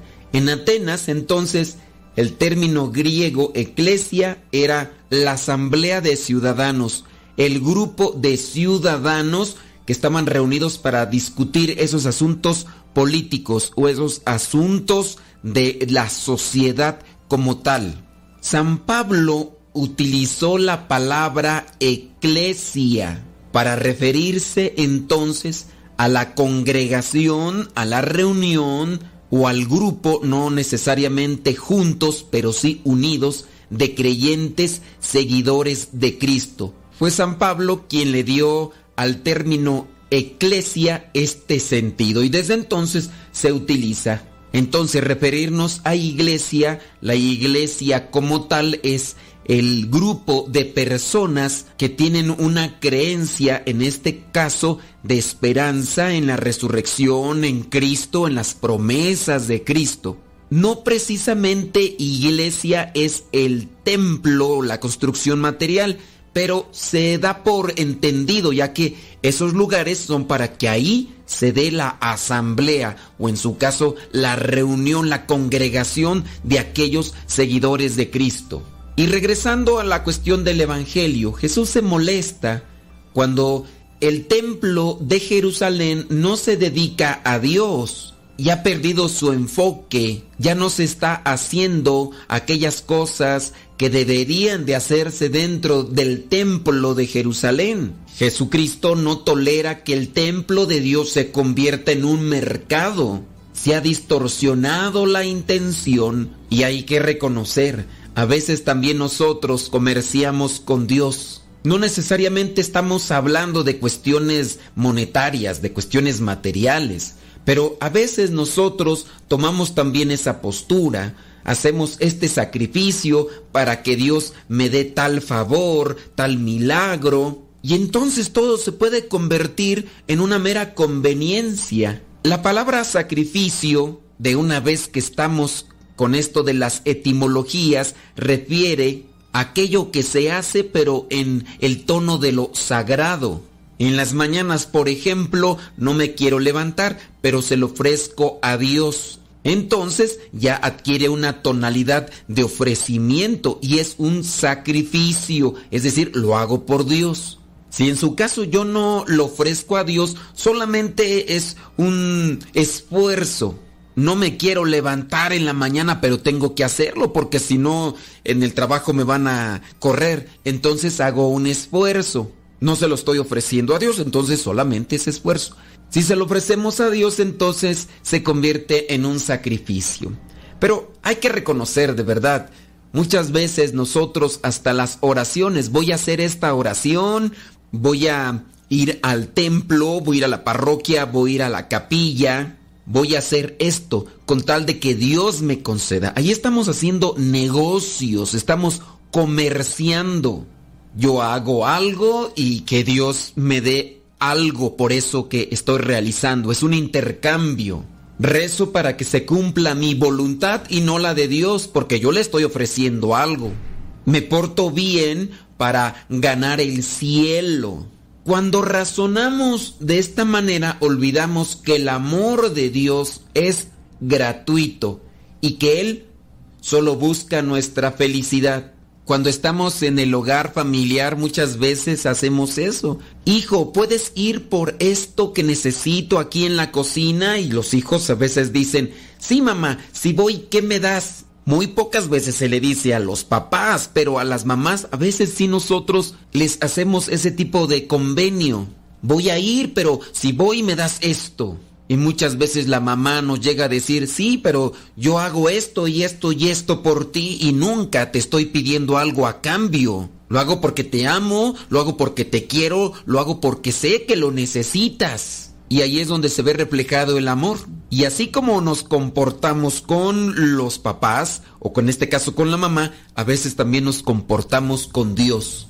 En el pasaje del Evangelio que la iglesia nos presenta el día de hoy encontramos a Jesús que ya no hace una confrontación de palabras solamente, ahora lo hace con hechos con aquellos cordeles utilizados como látigos, sacó a los que estaban allá haciendo comercio con las cosas de Dios. La preocupación de Jesús está en anunciar el reino de Dios. Jesús ya no solamente habla fuerte, sino actúa fuerte y por eso Jesús con el tiempo viene a ser condenado porque representa un peligro para los que están al frente del templo, sus ganancias, los fariseos, los maestros de la ley, son todos aquellos que si bien tienen una función en el templo, son los que están detrás de aquellos que están vendiendo. Son aquellos que están haciendo negocio con las cosas sagradas. Ya en otro evangelio se escuchará cuando Jesús dice, y no se puede servir a Dios y al dinero. Y es que los fariseos eran amantes del dinero.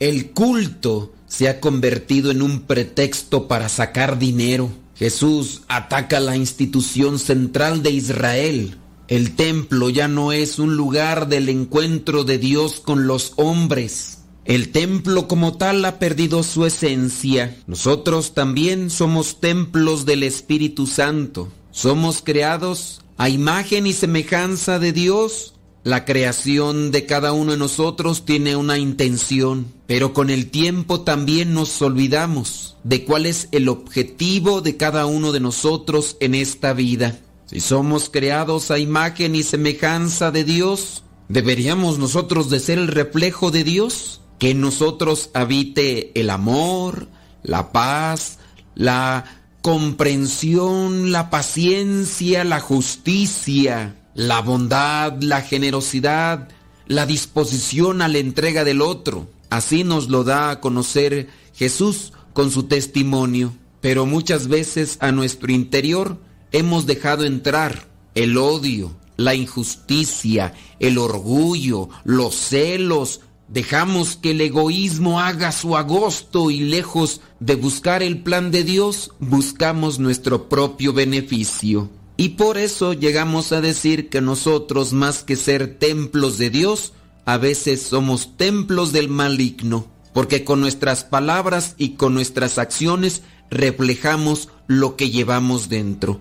La palabra lo dice, la boca habla de lo que está lleno el corazón. Nuestras acciones describen qué es lo que por dentro nos domina y nos controla. No dejemos, pues, que también nuestra vida cambie de sentido. Jesús no quería que el templo de Jerusalén tuviera otro enfoque. Sin duda tampoco quiere que nosotros mismos tengamos otra intención diferente de la que fuimos creados. La bendición de Dios Todopoderoso, Padre, Hijo y Espíritu Santo, descienda sobre cada uno de ustedes y les acompañe siempre. Vayamos a vivir la palabra. Lámpara es tu palabra para mis pasos, luz mi sendero. Lámpara es tu palabra para mis pasos, luz en mi sendero. Luz, tu palabra es la luz.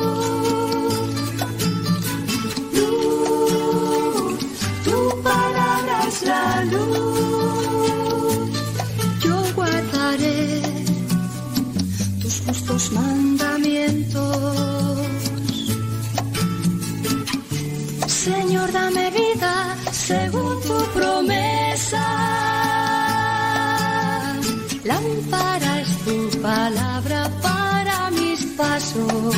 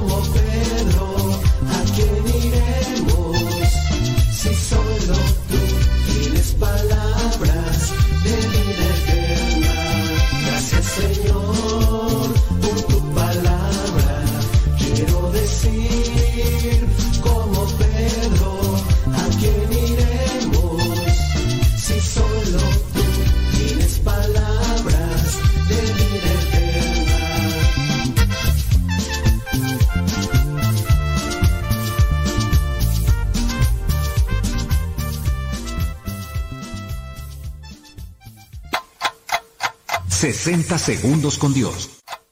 Tenemos un gran ejemplo. Seguimos a un gran maestro y es Jesús. Su manera de amar y servir, la voluntad y entereza con la que compartió sus enseñanzas nos ha dejado una herencia como ninguna otra. Sin embargo, parece que algunos solo nos quedamos con la teoría y olvidamos la práctica. No queremos servir como Él lo hizo. Nos cuesta mucho trabajo amar de la manera en que lo pidió y ayudar a los necesitados. Para muchos aún no es una prioridad. Tenemos las instrucciones, sin embargo, para algunos aún falta voluntad, y lo digo con todo el cuidado y responsabilidad de este comentario. Seguimos siendo egoístas, todavía está por encima de todo nuestras necesidades. Pero también están quienes han decidido seguirlo. 60 segundos con Dios.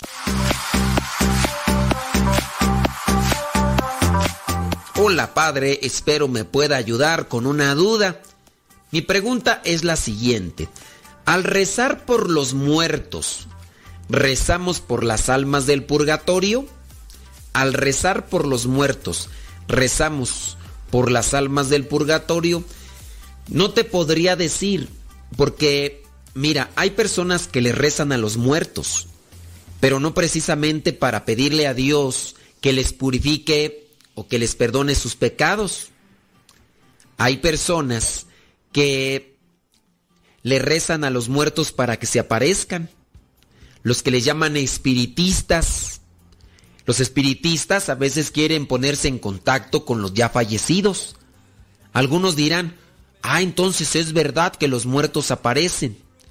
Podemos decir que en muchos de los casos los que se aparecen son espíritus malignos. Son espíritus malignos. Aquí la verdad yo no tengo así como tal una seguridad. Pero dicen, por ejemplo, en este caso, el sacerdote exorcista José Antonio Fortea, sacerdote exorcista de España, dice que puede darse la posibilidad, si una alma fue condenada al infierno y esa alma ha sido muy mala y recibe el privilegio de Satanás para poder seguir haciendo sus maldades en este mundo, pudiera darse que la presencia de algunos que ya murieron y que fueron condenados al infierno, por privilegio de Satanás, pudieran andar todavía haciendo de las suyas. Pudiera. Esa es una teoría, suposición del el padre José Antonio Fortea, que ustedes recordarán hizo su doctorado y se especializó en demonología. De hecho, sus libros sobre demonología, Suma demoníaca, el manual de un exorcista y cosas de esas, las tiene, esos libros los tiene a descarga gratuita desde su página. También se pueden adquirir esos libros de manera física, sin duda, en algunas librerías católicas serias. Y eso es lo que llega a mencionar. Pero, como les digo, es una teoría una idea por parte de del padre exorcista José Antonio Fortea. Entonces, no precisamente rezarle a los muertos es rezar por las ánimas benditas del purgatorio. Otra cosa es que tú ya le pidas a Dios por el eterno descanso de aquellos que se nos adelantaron y aquellos que están en el purgatorio. Viene otra pregunta. Dice, ¿cuál es la opinión o regla de la Iglesia Católica sobre la donación de órganos? Cuando un paciente, por ejemplo, está desahuciado y sus órganos pudieran salvar otras vidas, ¿es permitido dar la donación de los órganos? Eh, cuando está esta situación, ¿lo permite la Iglesia? La respuesta concreta es sí la Iglesia Católica Apostólica eh, permite la donación de órganos. Si en su caso una persona está desahuciada o se accidentó y todavía está eh, con signos vitales, pero ya es inminente su muerte, y la persona, por eso algunos les dicen, a ver, vas a sacar tu licencia, quieres donar tus órganos, los que todavía estén bien, en el caso de un accidente, y le pones a la, a la licencia de conducir, sí, yo, yo quiero donarlos. Yo, por ejemplo, le puse sí. Si eh, caigo en un accidente, ya estoy muerto, pero todavía aquellos órganos están rescatables, órale, pues que, que sirvan. En la Iglesia Católica sí se permite la donación de órganos, en este caso, de humano a humano, y en algunos casos, dependiendo, dependiendo qué tipo de órgano, quiera eh, eh, si se dice trasplantarse, no, no, no, trasplantarse no. Eh, bueno, que quiera usarse de un animal, dependiendo. Hay que ahí, tendríamos que hablar todavía más extensamente qué tipo de órganos no pueden aceptarse que se compartan de animal a humano. Hay solamente por ahí algunos que se pueden y hay por ahí habrá otros por ahí a un médico loco, una persona desquiciada que esté deschavetada que quiera, no sé, hacer el trasplante de órganos de, de cosas ahí que tú ya sabes que, pues, que la mente es muy volaz, muy, muy veloz y puede, pues eso no, pero sí se permite el trasplante de órganos. Así que si ustedes para la próxima que vayan a, sacar su licencia de conducir quieren poner ahí que quieren donar sus órganos, adelante caminante. Sirve que pueden prolongarle la vida a otra persona que a lo mejor está esperando un riñón, un corazón o, alguna, alguna otra parte de, del cuerpo o algún órgano del cuerpo que pudiera servir. Otra pregunta, dice, a ver, ¿qué se me perdió aquí? Espéreme tantito. Bueno, ya se me aquí, se me, se me chispotearon las, se me perdió la otra pregunta, hombre. Álgame, déjame ir acá a las otras. Eh, tenemos, espérame, espérame tantito. Ah, dice, le quería hacer esta pregunta sobre una tradición que se hace en mi pueblo en las fiestas de los santos y en las visitas de la Virgen de Guadalupe. Se usa que los hombres se visten de mojigangas. No sé si usted conozca eso. Dicen que es para venerar a los santos o a la Virgen. Para mí obviamente, como crecí en mi rancho y miraba eso desde pequeño, es normal porque así crecí. Pero ya estoy yo en Estados Unidos y acá algunas personas han dicho que esas tradiciones no son católicas. Y ahora, pues yo le quiero preguntar a usted, como sacerdote, que me diga si esto es verdad o no. De antemano, gracias por leerme. Dios le bendiga. Me gusta mucho. Por... Ok, gracias por la flor. Mañana pasamos por la maceta. Sí conozco esto de las mojigangas porque allá en mi rancho también se hace esto de las mojigangas. Y la cuestión es que son tradiciones populares. No podemos decir que por ponerse esas mojigangas o lo que... Miren, ¿qué son las mojigangas?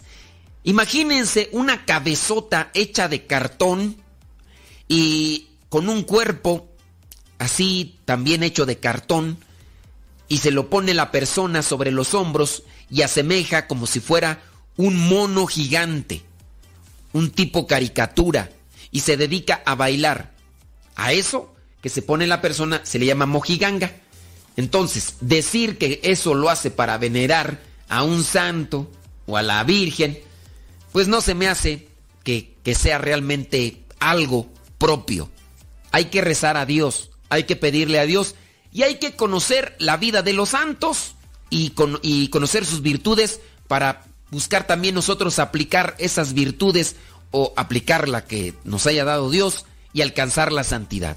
No por bailar te vas a ir al cielo, no por andar echando brincos te va a decir Dios, pásale, eres grato a mis ojos porque andabas con esa mojiganga, con ese títere, bailándome allí en la fiesta.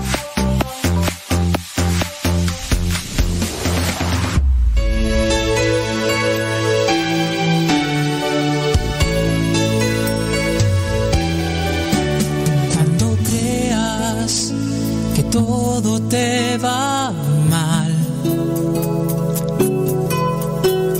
sientas que estás a punto de explotar,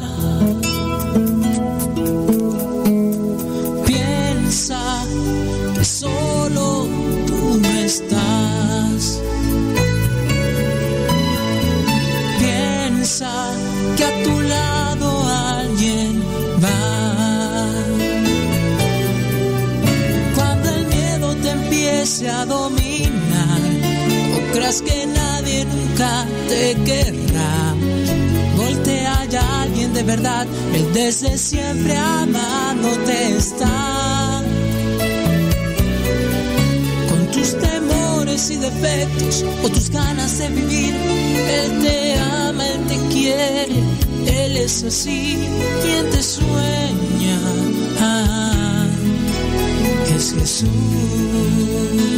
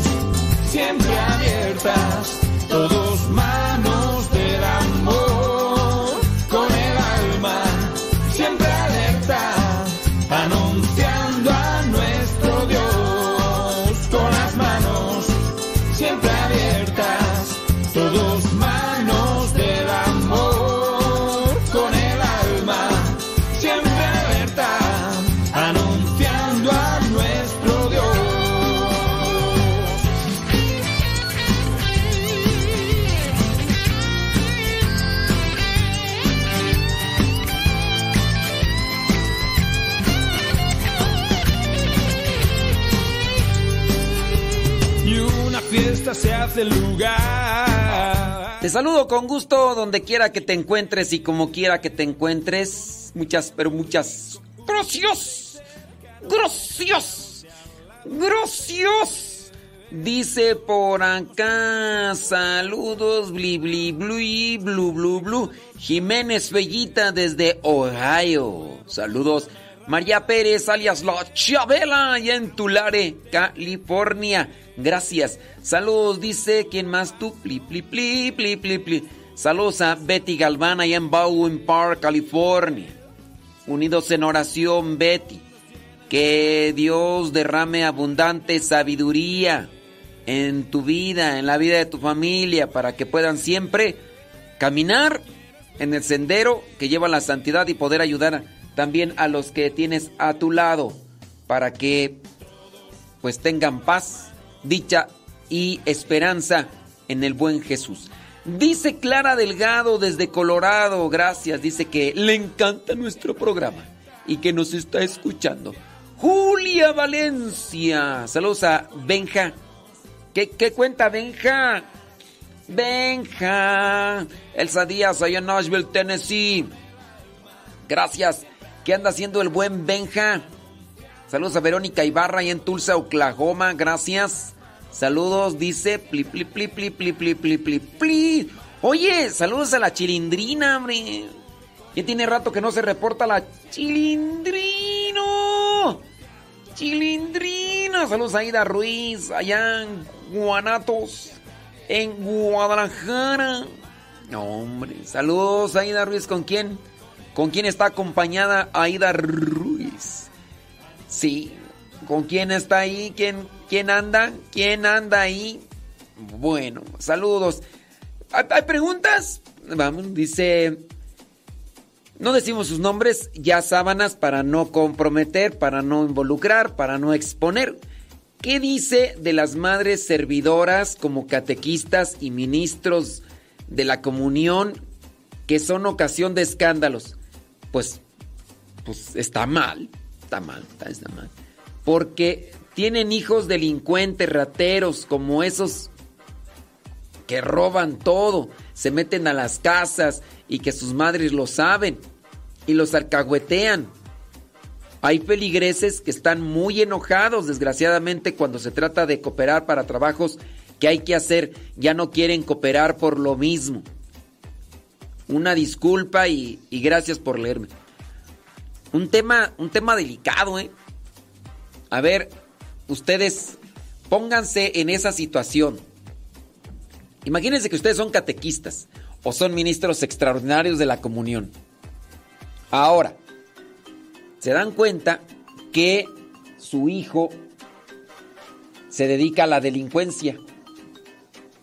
Su hijo se dedica a la delincuencia y, y ustedes sirviendo en la iglesia. Aquí la persona que escribe dice, estas mamás alcahuetean a sus hijos. Aquí la cuestión es, ustedes, poniendo el caso, ustedes irían con la policía para decirle, tengo un hijo que es ratero, tengo un hijo que se dedica a asaltar, tengo un hijo que se dedica a meterse a las tiendas, a robar de manera violenta o, a las casas. Pregunta, ¿ustedes lo harían? ¿Creen que es lo más correcto? ¿Creen que sería lo propio? Ya, ya, son catequistas, son coordinadores del movimiento del grupo de matrimonios y ustedes harían esto de, ir con, con, las autoridades para, des, para denunciar a sus hijos, para no ser alcahuetes, como dice aquí eh, la persona. ¿Qué harían?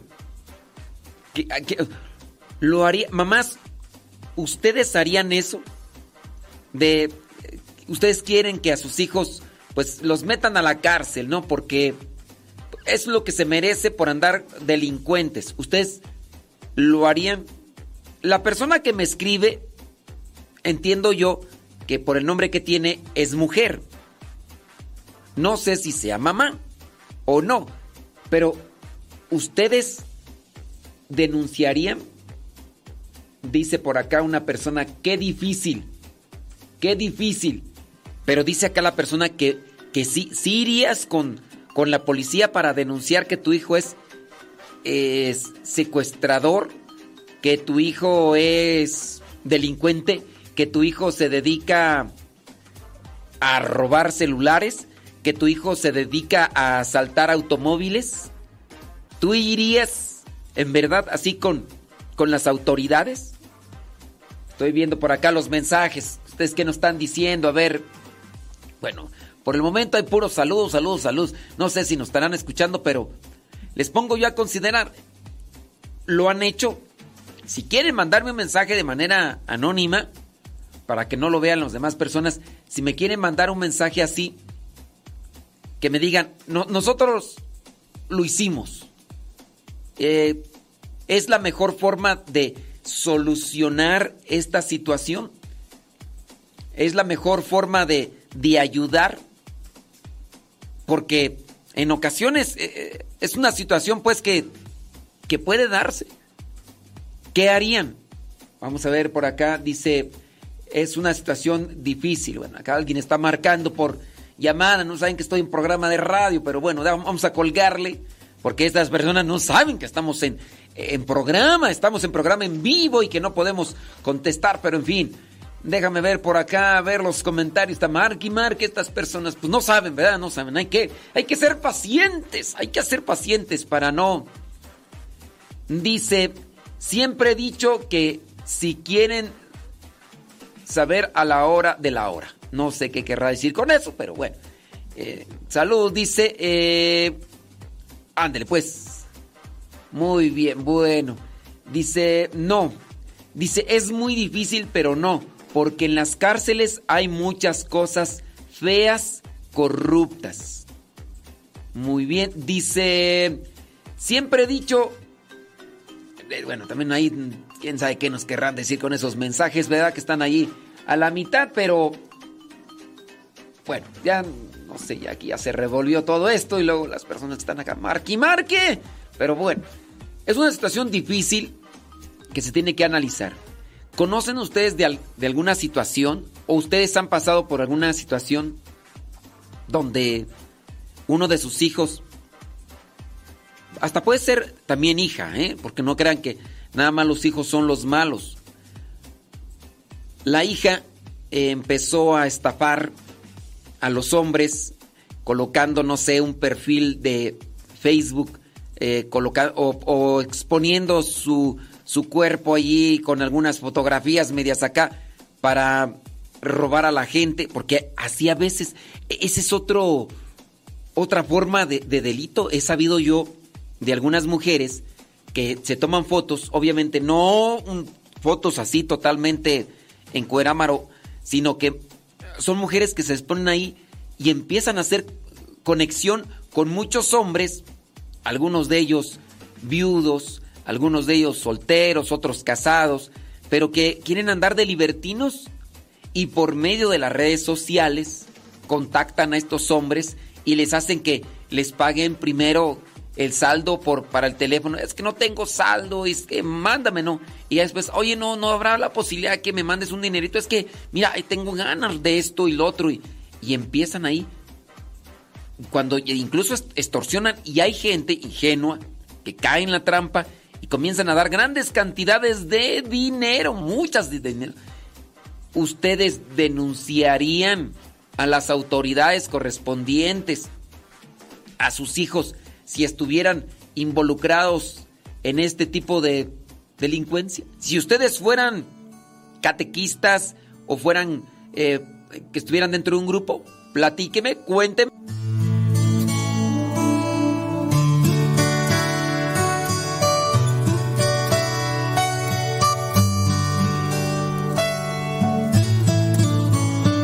Cuánto me amas Jesús, qué infinito tu amor, moriste para salvarme. Cuánto me amas, Jesús, es tan bello tu amor, viniste a redimirme. Todo en ti es amor, no merezco tan perfecto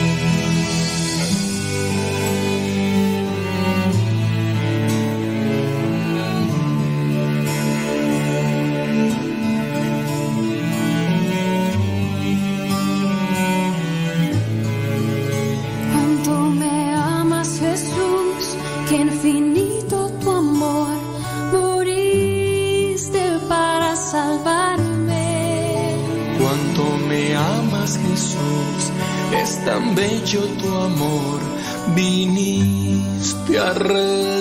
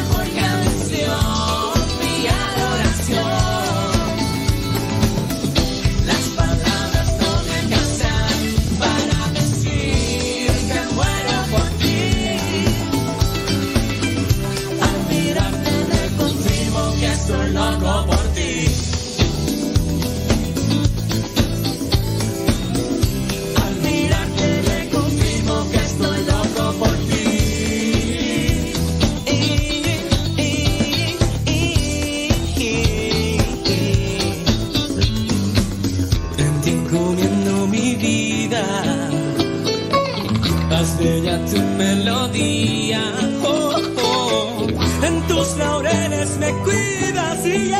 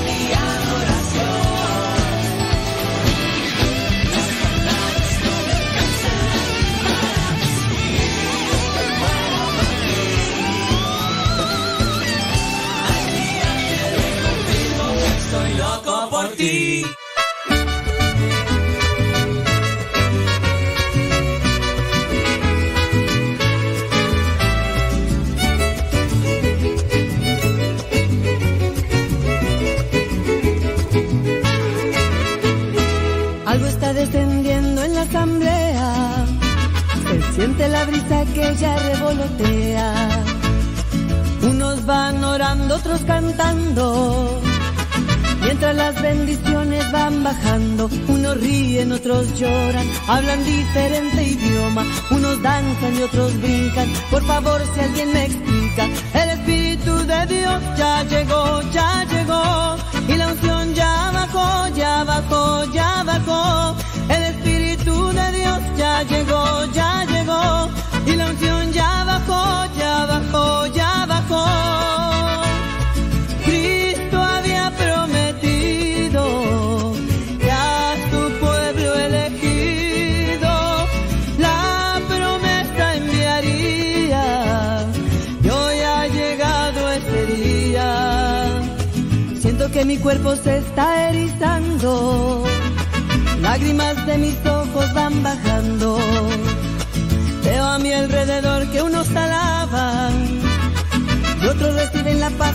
necesitaban. Unos ríen, otros lloran, hablan diferente idioma. Unos danzan y otros brincan. Por favor, si alguien me explica, el Espíritu de Dios ya llegó, ya llegó. Y la unción ya bajó, ya bajó, ya bajó. El Espíritu de Dios ya llegó,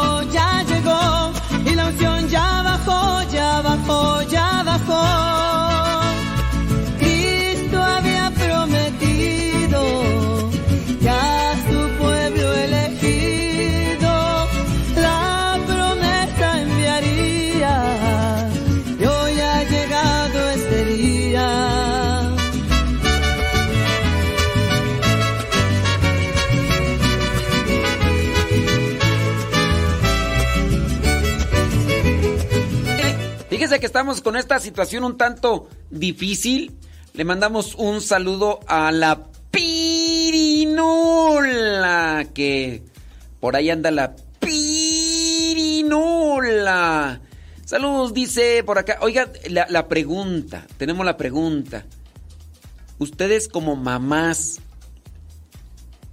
¿tomarían la decisión de denunciar a su hijo, a su hija, si les encontraran haciendo algún, algún mal a la sociedad, como en este caso la delincuencia, ustedes les denunciarían. Ustedes, si ya comprobaron que andan metidos en esas cosas, ustedes irían a las autoridades para decirle, mi hijo es secuestrador, mi hijo es asaltante, mi hijo es, es, este, extorsionador, mi hijo se dedica a vender droga, ¿ustedes lo harían? Los que, que ya son mamás podrían en este caso decir si sí o no, pero ahí se los dejamos para que ustedes lo analicen y nos digan qué considerarían, ¿lo harían o no? Bueno, pues vamos a checar por ahí de los mensajes que nos llegan. Dice, saludos, dice, eh, ok, muy bien, bueno, pues este, muchas, pero muchas gracias a las personas que están ahí mandándonos sus mensajitos. Déjame ver porque necesitamos aquí actualizar esta cuestión que no sé qué le está pasando, que no se quiere actualizar, quién sabe por qué motivo, circunstancia. Pero vamos a ver, déjame ver dónde andamos, dónde andamos. Déjame ver, ¿no quiere tú? Pues ¿por qué no quiere? Sabrá Dios por qué no quiere acá. Dice, mm, mm, no estás conectado, necesitas ver. Bueno, pues vamos a ver qué, qué se puede hacer, porque es que por eso no estoy viendo los comentarios. Déjame pasar por acá. Dice otra persona, una pregunta, ¿es verdad que el sacerdote puede maldecir? ¿Es verdad que el sacerdote puede maldecir? ¿Qué, qué es maldecir? La palabra lo dice, maldecir. Decir cosas, decir palabras que no, no son bien vistas, no están bien acomodadas. Maldecir. Algunos llegan a entender maldecir como un cierto tipo de conjuro, un cierto tipo de maldición en el sentido de, de hacer una, una especie de de cómo de llamarle truco de magia o eh, sí un, un, conjuro en el sentido de lo que digo se va a realizar en ti de esa manera. Eh, algunos pueden entender eso de maldecir porque algunos llegan a justificar o llegan a pensar que cuando a una persona le maldicen por el hecho de que le desean lo malo le va a ir mal. Dicen algunos. Es que a mí me va mal en la vida porque eh, la mamá le maldijo o el papá le maldijo. Y en el maldecir solamente es un conjuro que algunos piensan que tiene un poder material en la persona. Ahí estamos entrando a la cuestión de superstición. La superstición es creer que por hacer algo o decir algo se da un efecto positivo o negativo. La superstición es eso. Algunos, por ejemplo, creen que por traer una patita de conejo les va a ir bien en la vida. O sea, traen la patita de conejo y que dicen, me va a ir bien en la vida. Y no. Algunos pueden decir, quebré un espejo y me va a ir mal en la vida. Es decir, que creen que por decir o por hacer algo viene un beneficio o viene un perjuicio. Y en el caso de la maldición, pues también es eso, es una superstición. Personas que creen que les va a ir bien, que les va a ir bien si, si hacen algo, les dicen algo, o les dicen algo malo y les va a ir mal. Oh, es que esta persona no se puede casar, esta persona no puede conseguir trabajo, porque cuando era niño cuando era niño le maldijeron. Entonces, eso es una superstición. Una persona puede desear lo malo. Si la persona que recibe ese tipo de sentencia o pronunciamiento negativo, si la persona es muy sugestionable, se lo va a creer. ¡Hey, maldita seas! Toda tu vida que... Y ya entonces la persona es muy sugestionable y se la va a creer. Oh, es que me va mal porque me maldijeron. Me va mal porque me dijeron. Este, hoy se me hizo tarde porque me maldijeron. Eh, hoy mm, no, este dinero no me rindió. No me rindió eh, porque me maldijeron. Este, en la vida me ha ido muy mal. Cada rato yo estoy enfermo porque me maldijeron. Entonces, una persona muy sugestionable, débil de conciencia, débil de criterio, débil de voluntad, baja en autoestima, no, no tiene realmente una confianza, una esperanza, e incluso ni en ella misma cree. Es una persona que, que ha sido formada con, con ese tipo de creencia que le perjudica en su relación con los demás, en su relación con Dios mismo. Entonces, no existe, aunque, lo, aunque quiera alguien decirlo, no existe un conjuro que por el hecho de decirlo le vaya mal a la persona como tal. O sea, existe en el sentido de que lo pueden decir, si, si el papá o la mamá o cualquiera dicen, te maldigo. Existe como tal, pero que tenga un efecto real en la persona, no. Eso ya estaríamos hablando de, de poderes sobrenaturales. Imagínate que una persona pudiera decir, este, San Salabín, Salabán, Salabán, y que se levante, ¿no? Así, ábrete sésamo, como lo podría decir esas palabras así, que, son de literatura, que de la ficción, de la imaginación, donde hacen un cierto tipo de...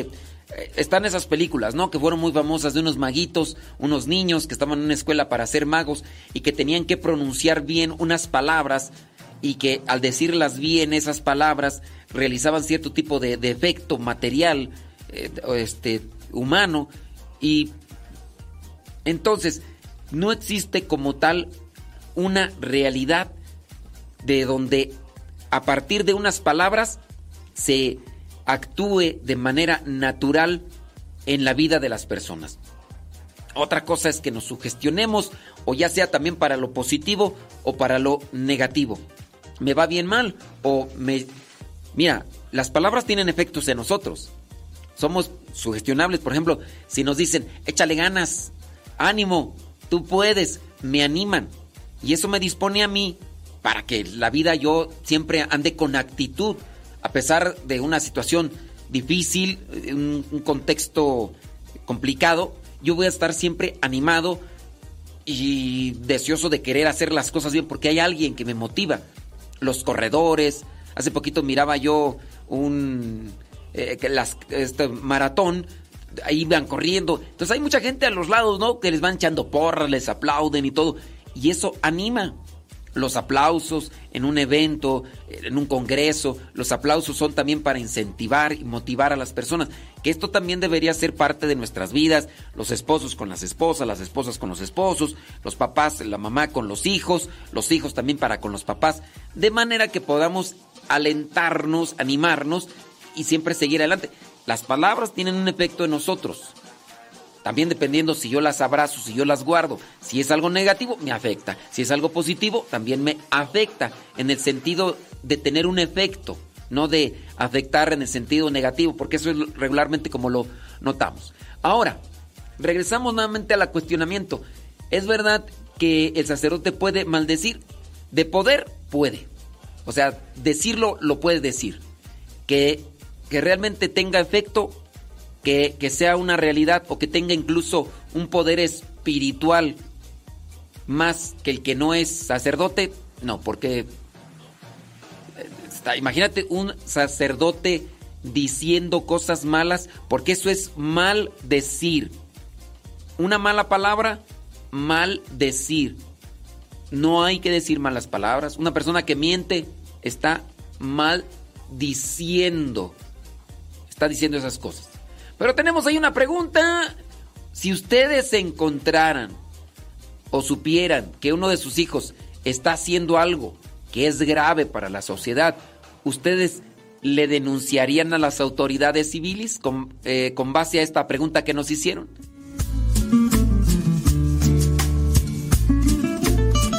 Me ahogo en un mar de.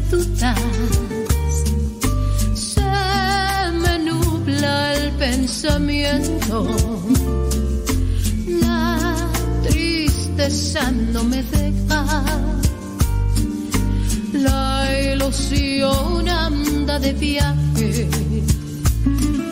Me ahogo en un mar de dudas.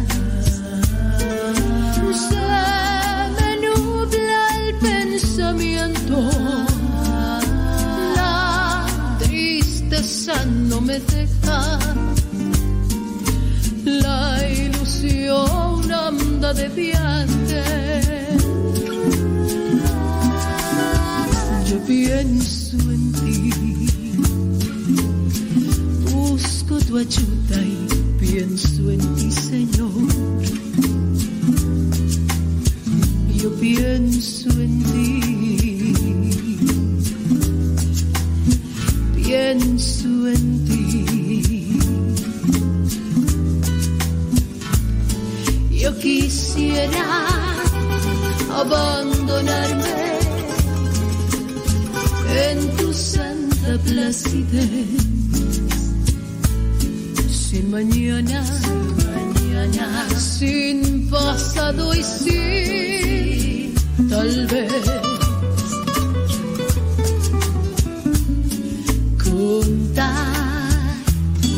El daño, el daño y ascender a tu aposento.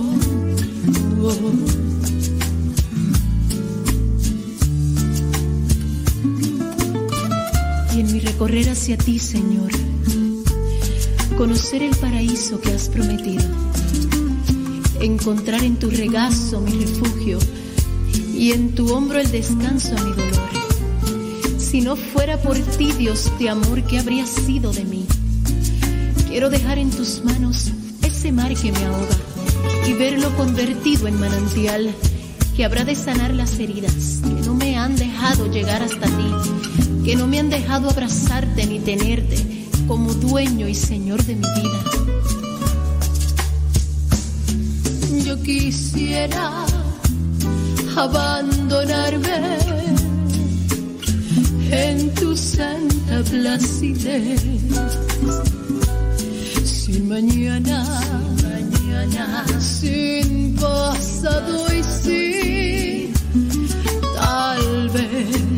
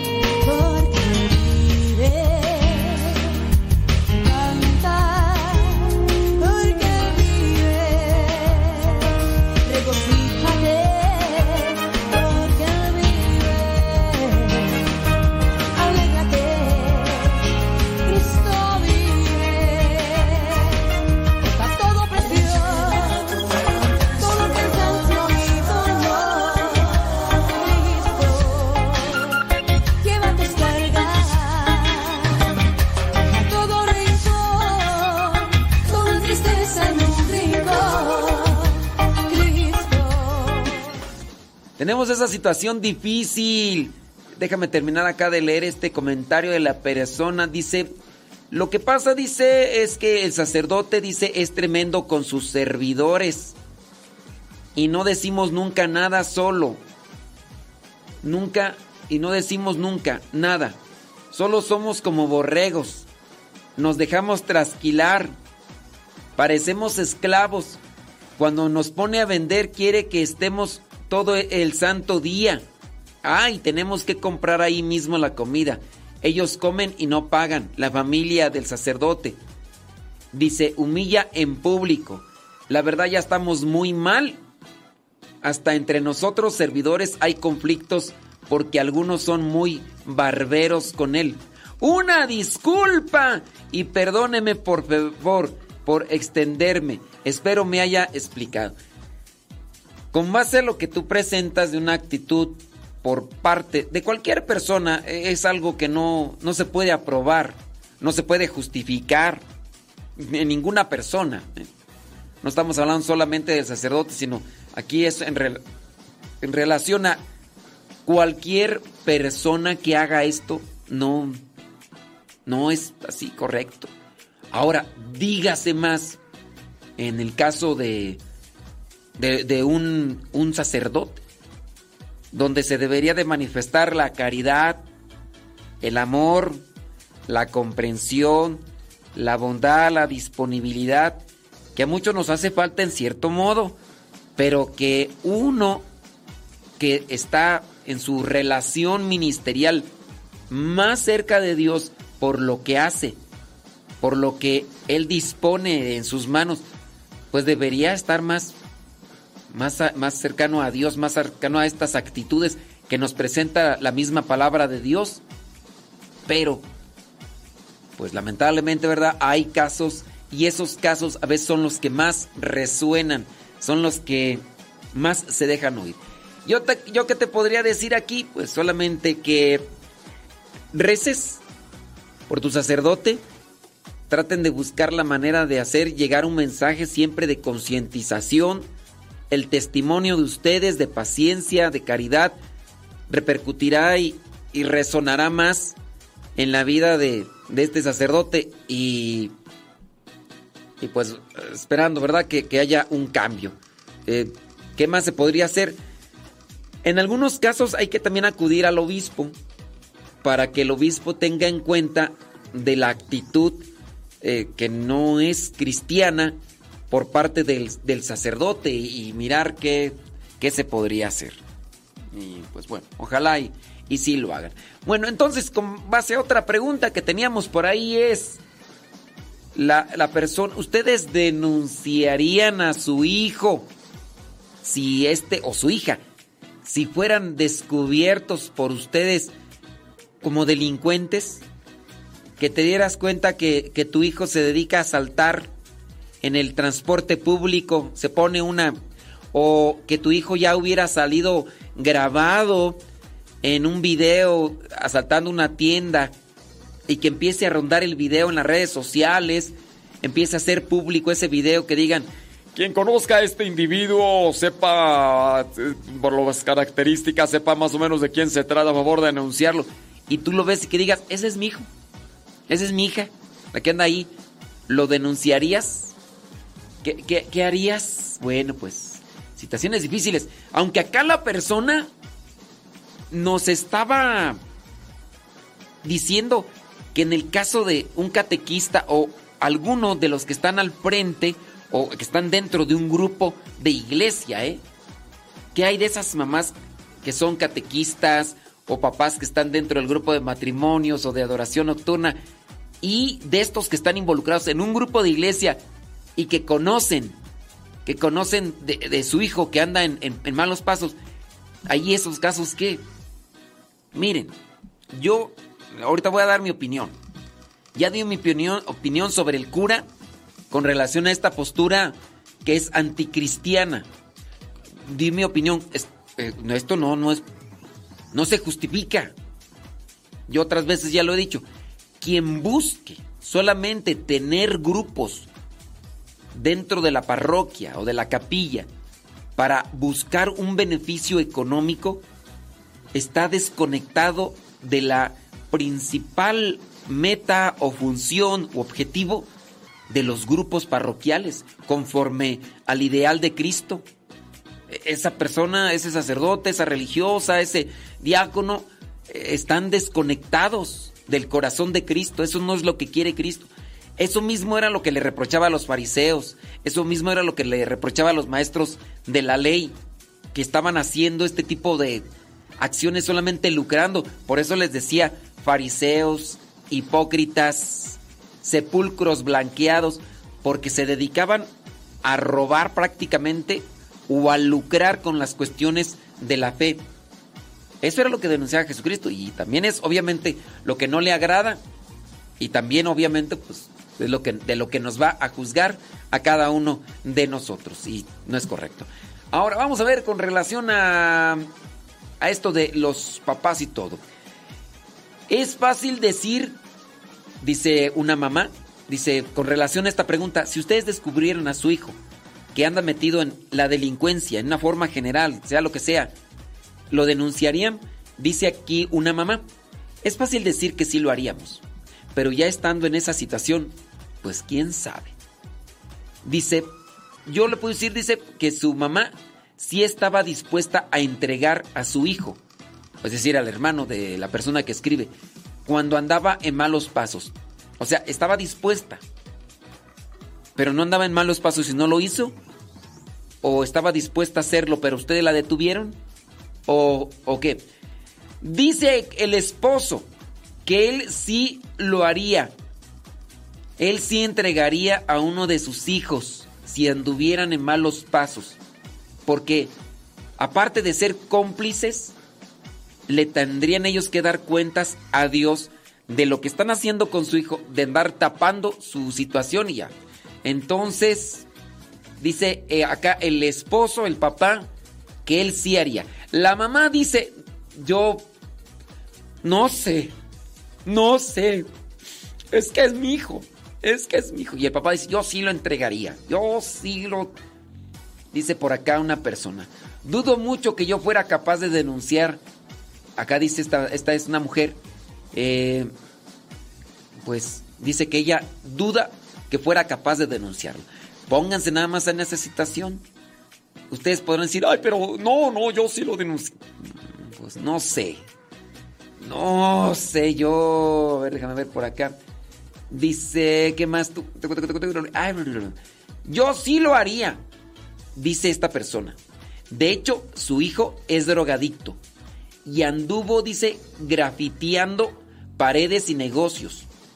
Lo agarraron los policías y lo detuvieron, pero como era menor de edad no podían detener mucho tiempo, pero dice, ya lo dejé hasta en la noche, de hecho, yo ni de comer le quería mandar, pero mi esposo abogó por él. Ahorita dice, gracias a Dios, está solo, dice, por hoy en un grupo de estos de doble A. Saludos, dice acá, y ya nos dice aquí dónde. No, no, no vamos a. No vamos a decir su nombre ni en dónde, pero dice esta persona que ella sí. Hasta sin comerlo dejó. Que, que estuvieron allá, ándele pues, que se queden allá, porque. Pues dice por acá una persona, dice: Un buen católico anuncia y denuncia, aunque sea dentro de nuestra familia. Pues sí, un buen católico anuncia y denuncia. Pues son situaciones complicadas, ¿no? Dice, yo creo que lo correcto sería ayudar a, a, ayudarlo a corregir. Yo en mi caso ya pasé con mi hijo una situación similar. A él me lo expulsaron de la escuela porque ya empezaba con drogas. Dice, lo empezamos a ayudar y gracias a Dios ahora es otra persona. Bueno, pues esta es la opinión de quien aquí comenta sobre esta situación. ¿Ustedes qué harían si descubrieran que su hijo anda en los malos caminos? ¿Anunciar, denunciar a su hijo ante las autoridades o no?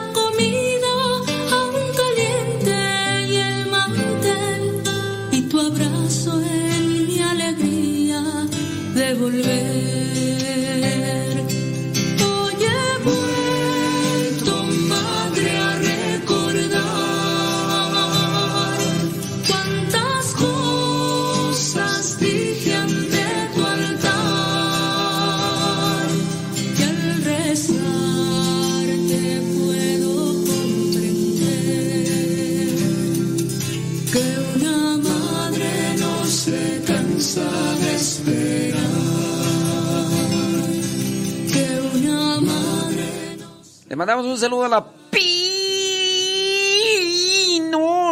que... Ay, Pirinola, Pirinola. Bueno, tenemos ahí un... Tenemos una pregunta. La pregunta es, ¿qué harían si ustedes descubrieran que su hijo o su hija anda metida en cuestiones de delincuencia? ¿Qué harían? ¿Lo denunciarían? ¿Y qué tal si fuera la nieta?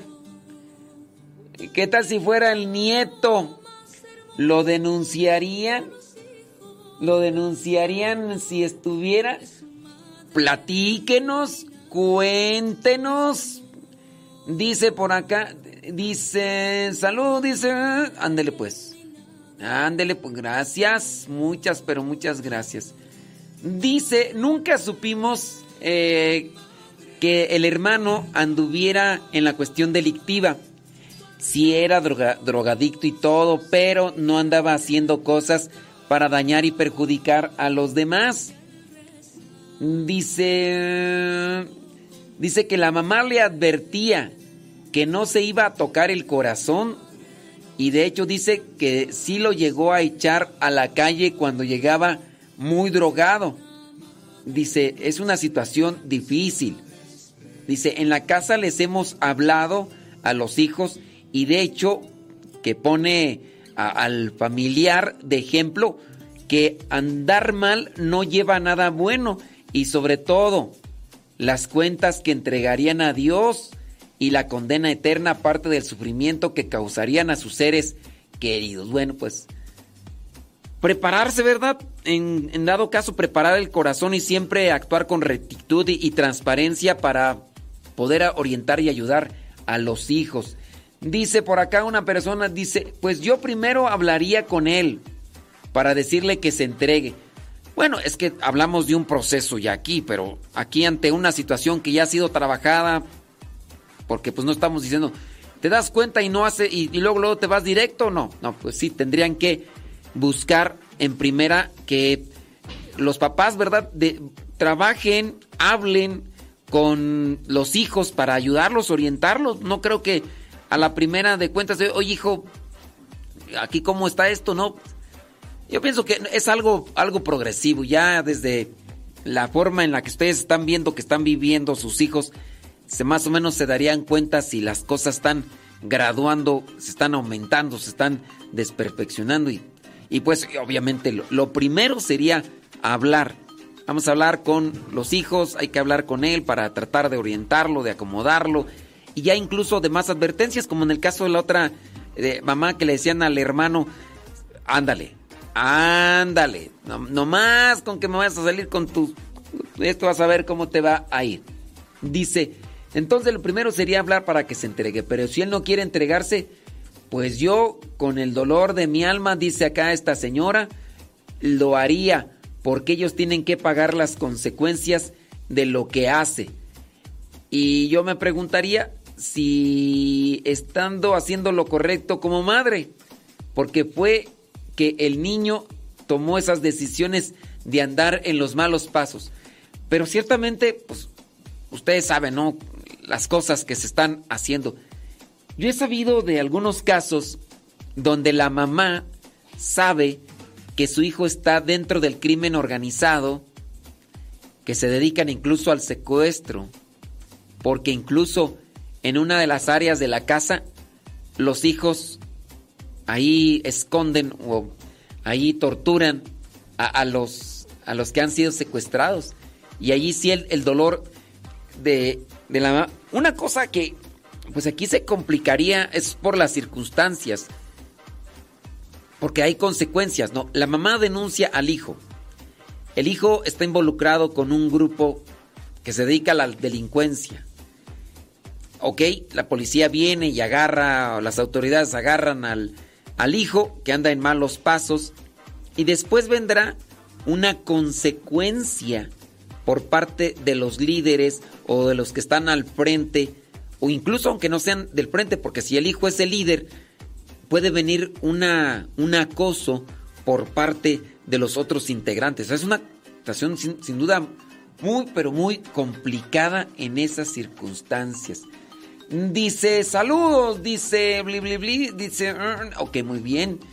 Tengo dos preguntas, dice por acá, diferentes. Su mamá fue bautizada en la iglesia católica, pero ella nunca ha profesado la fe católica. Perteneció a una secta religiosa en el pasado. Hoy en día no tiene nada definido. Dice a qué religión pertenece.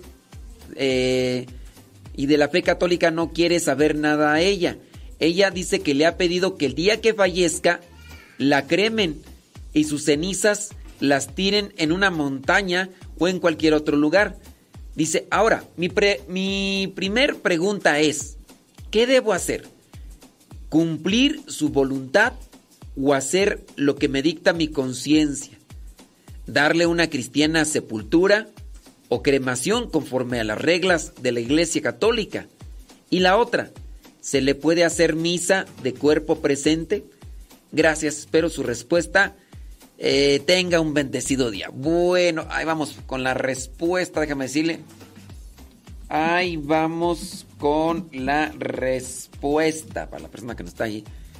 Mira, si tu mamá fue bautizada católica, después ni, ni fu ni fa, como la India María, ni de aquí ni de allá. Ahora tu cuestionamiento es, cuando muera ella ha pedido que la cremen y que sus cenizas la tiren en la montaña. Ella pues está así.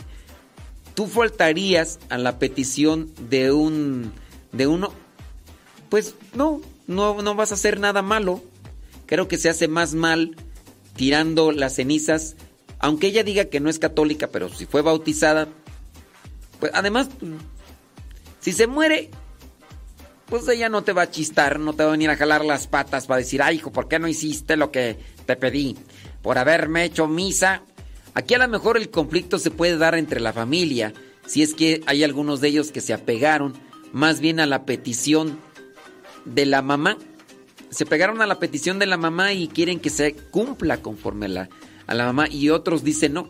Es lo, es lo que yo he visto en algunas familias porque hay familia dividida. Unos están del lado de la mamá o del papá y, los otros no. Y de ahí el caso de unos que están en el funeral y pues queremos rezar el rosario, pero la otra mitad dice que no porque no son católicos. Queremos darle, hacerle misa, pero los otros no quieren porque son, este, porque no son católicos. ¿Y qué hacemos? Ahí cómo hacemos o no hacemos. Es que si queremos hacer, pero los otros ya están enojados, los otros ya están echando ahí situaciones difíciles. Pero si eres el único hijo y, y te ha pedido eso tu mamá, no le hagas caso. Pues. No hay una maldad en tu acción. No es que, ah, tiene, es que tú le prometiste eso y tienes que cumplirlo, aunque no sea correcto, aunque no sea bueno. Pues muchas veces nosotros decimos que vamos a hacer algo bueno y no lo hacemos. Pues aquí, a lo mejor no es que te comprometas tú a hacer algo malo.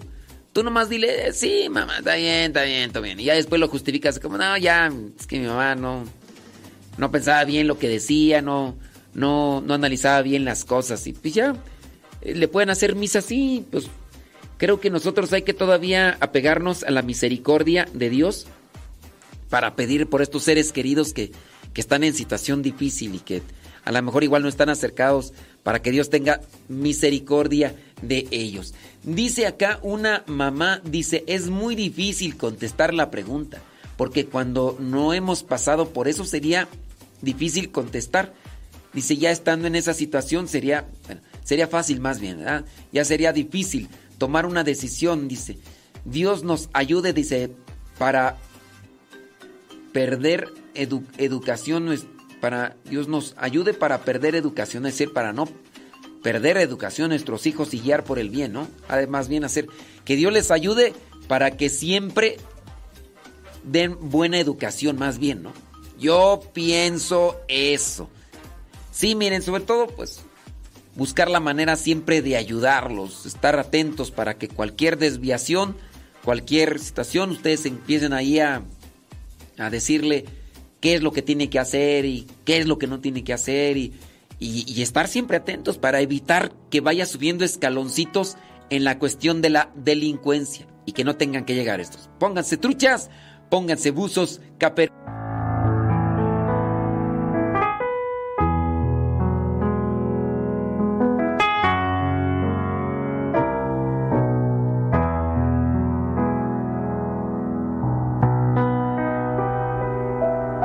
que todo lo puede, el que es poderoso, el que es puro y perfecto, Él murió por mí, por mí, por mí, por mí, Él murió por mí. A pesar de mis pecados, de mis dudas y rechazos, sé que murió por mí. Él conoce mis vacíos, cuánta sed tengo de hallarlo y me espera fiel. Aunque yo lo crucifico cada día, cada hora. Murió por mí.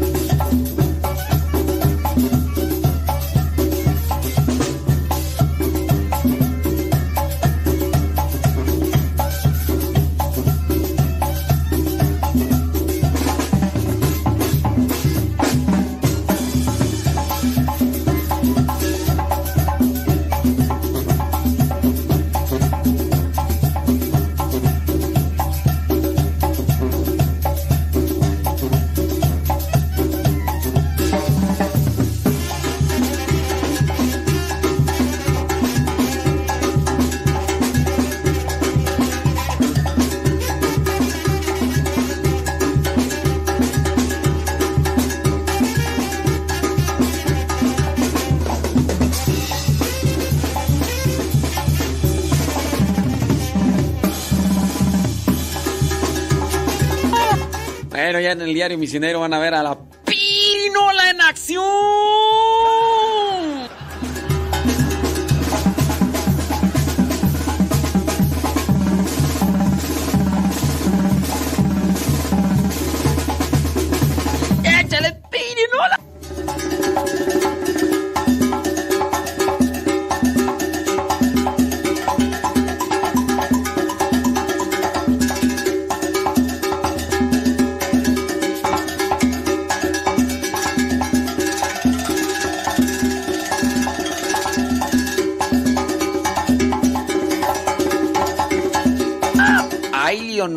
pasos no te los conocía.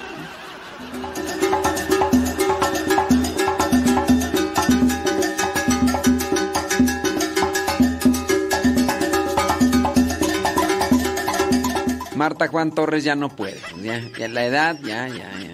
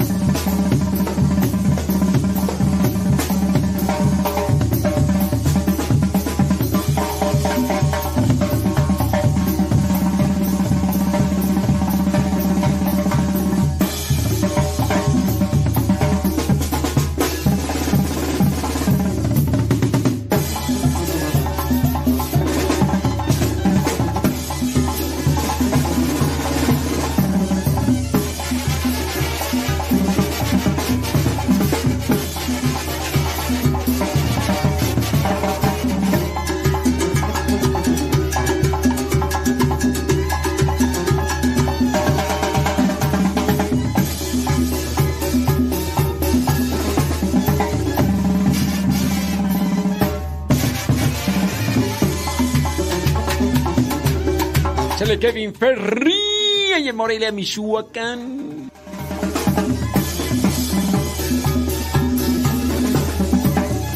Saludos a Henry Rodríguez.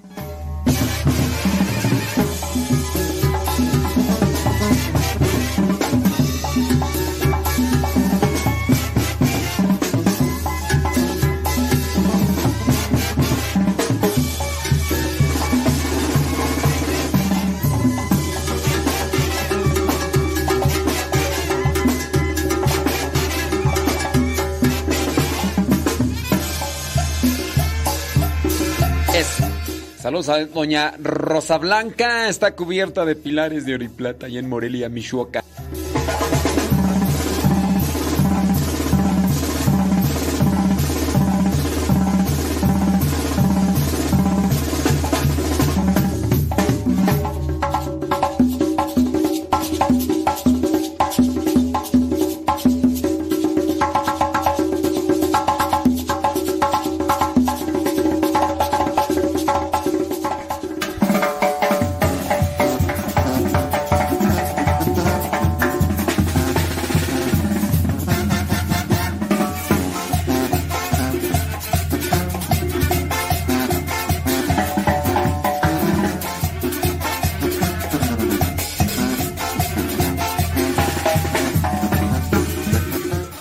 Dice Lali pobrecitos de los que no les gusta la música de banda, ya se empezaron a ir.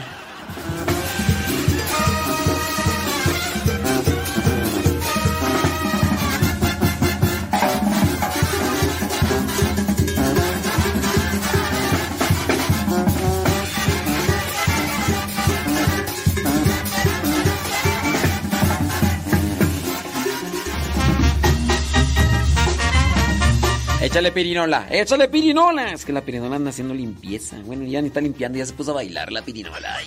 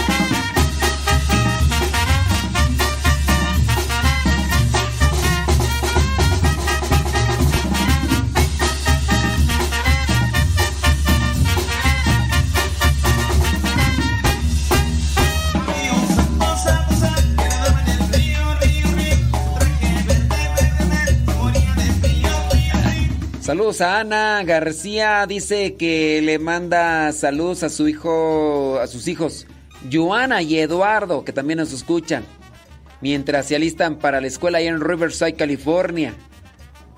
Dice que si ando haciendo ejercicio. No, no, no, no. Nomás que quise ponerle algo de, de música alegre a la pirinola. Porque anda. Sandra H. León desde la Florida. Verónica Flores. Dice, me trae recuerdos de mi rancho. ¡Que siga la banda! Ahorita que empiecen a marcar y a mandar mensajes los, los que no les gusta la banda, tú... pues, dice, ya me imaginé con la música de fondo y la fiesta patronal allá en Guanajuato. Mira pues. Ahora, Kevin Ferni. Échale.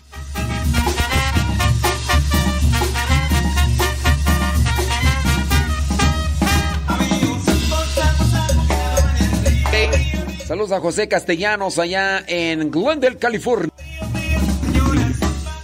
11 de la mañana con 14 minutos, 11 con 14. Ya nos despedimos del Facebook y del YouTube, que pues no sé qué pasa, tenemos ahí problemas de conexión, pero creo que todavía se sigue escuchando.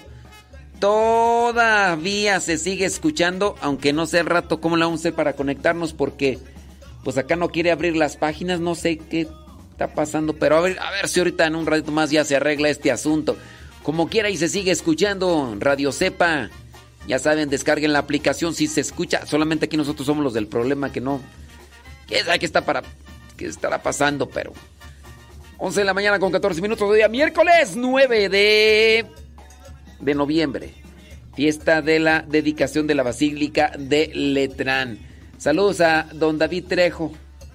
Dice, con esa música de viento hasta parece cuando ando juntando las gallinas para las carreras de caballos en las fiestas de mi pueblo. Ay, don David Trejo, traes puro su. Es que déjenme decirles que a don David Trejo, sus gustos musicales son estos.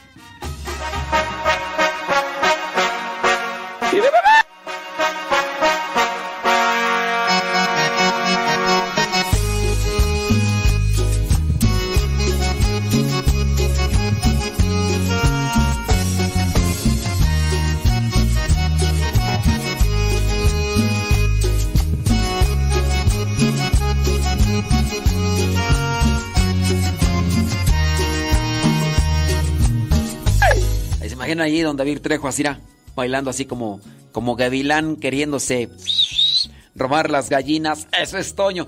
Bueno, ya son 15, 16, nos desconectamos de Facebook y de YouTube. Y síganle acá con Radio Cepa porque vamos a seguir acá en Radio Cepa. Sígale acá, nomás conéctese. Habrá música, vamos a poner música que no está registrada. No, que sí está registrada más bien. Que sonso. Vamos a poner música que está registrada. ¡Sola a la radio! Dice Don David Trejo. Y cápsulas, mensajes y muchas cosas más. Así que no se desconecta, aunque quién sabe cómo la vamos a hacer, ¿verdad? Porque acá con el Facebook no se puede, pero ahorita a ver cómo le hacemos.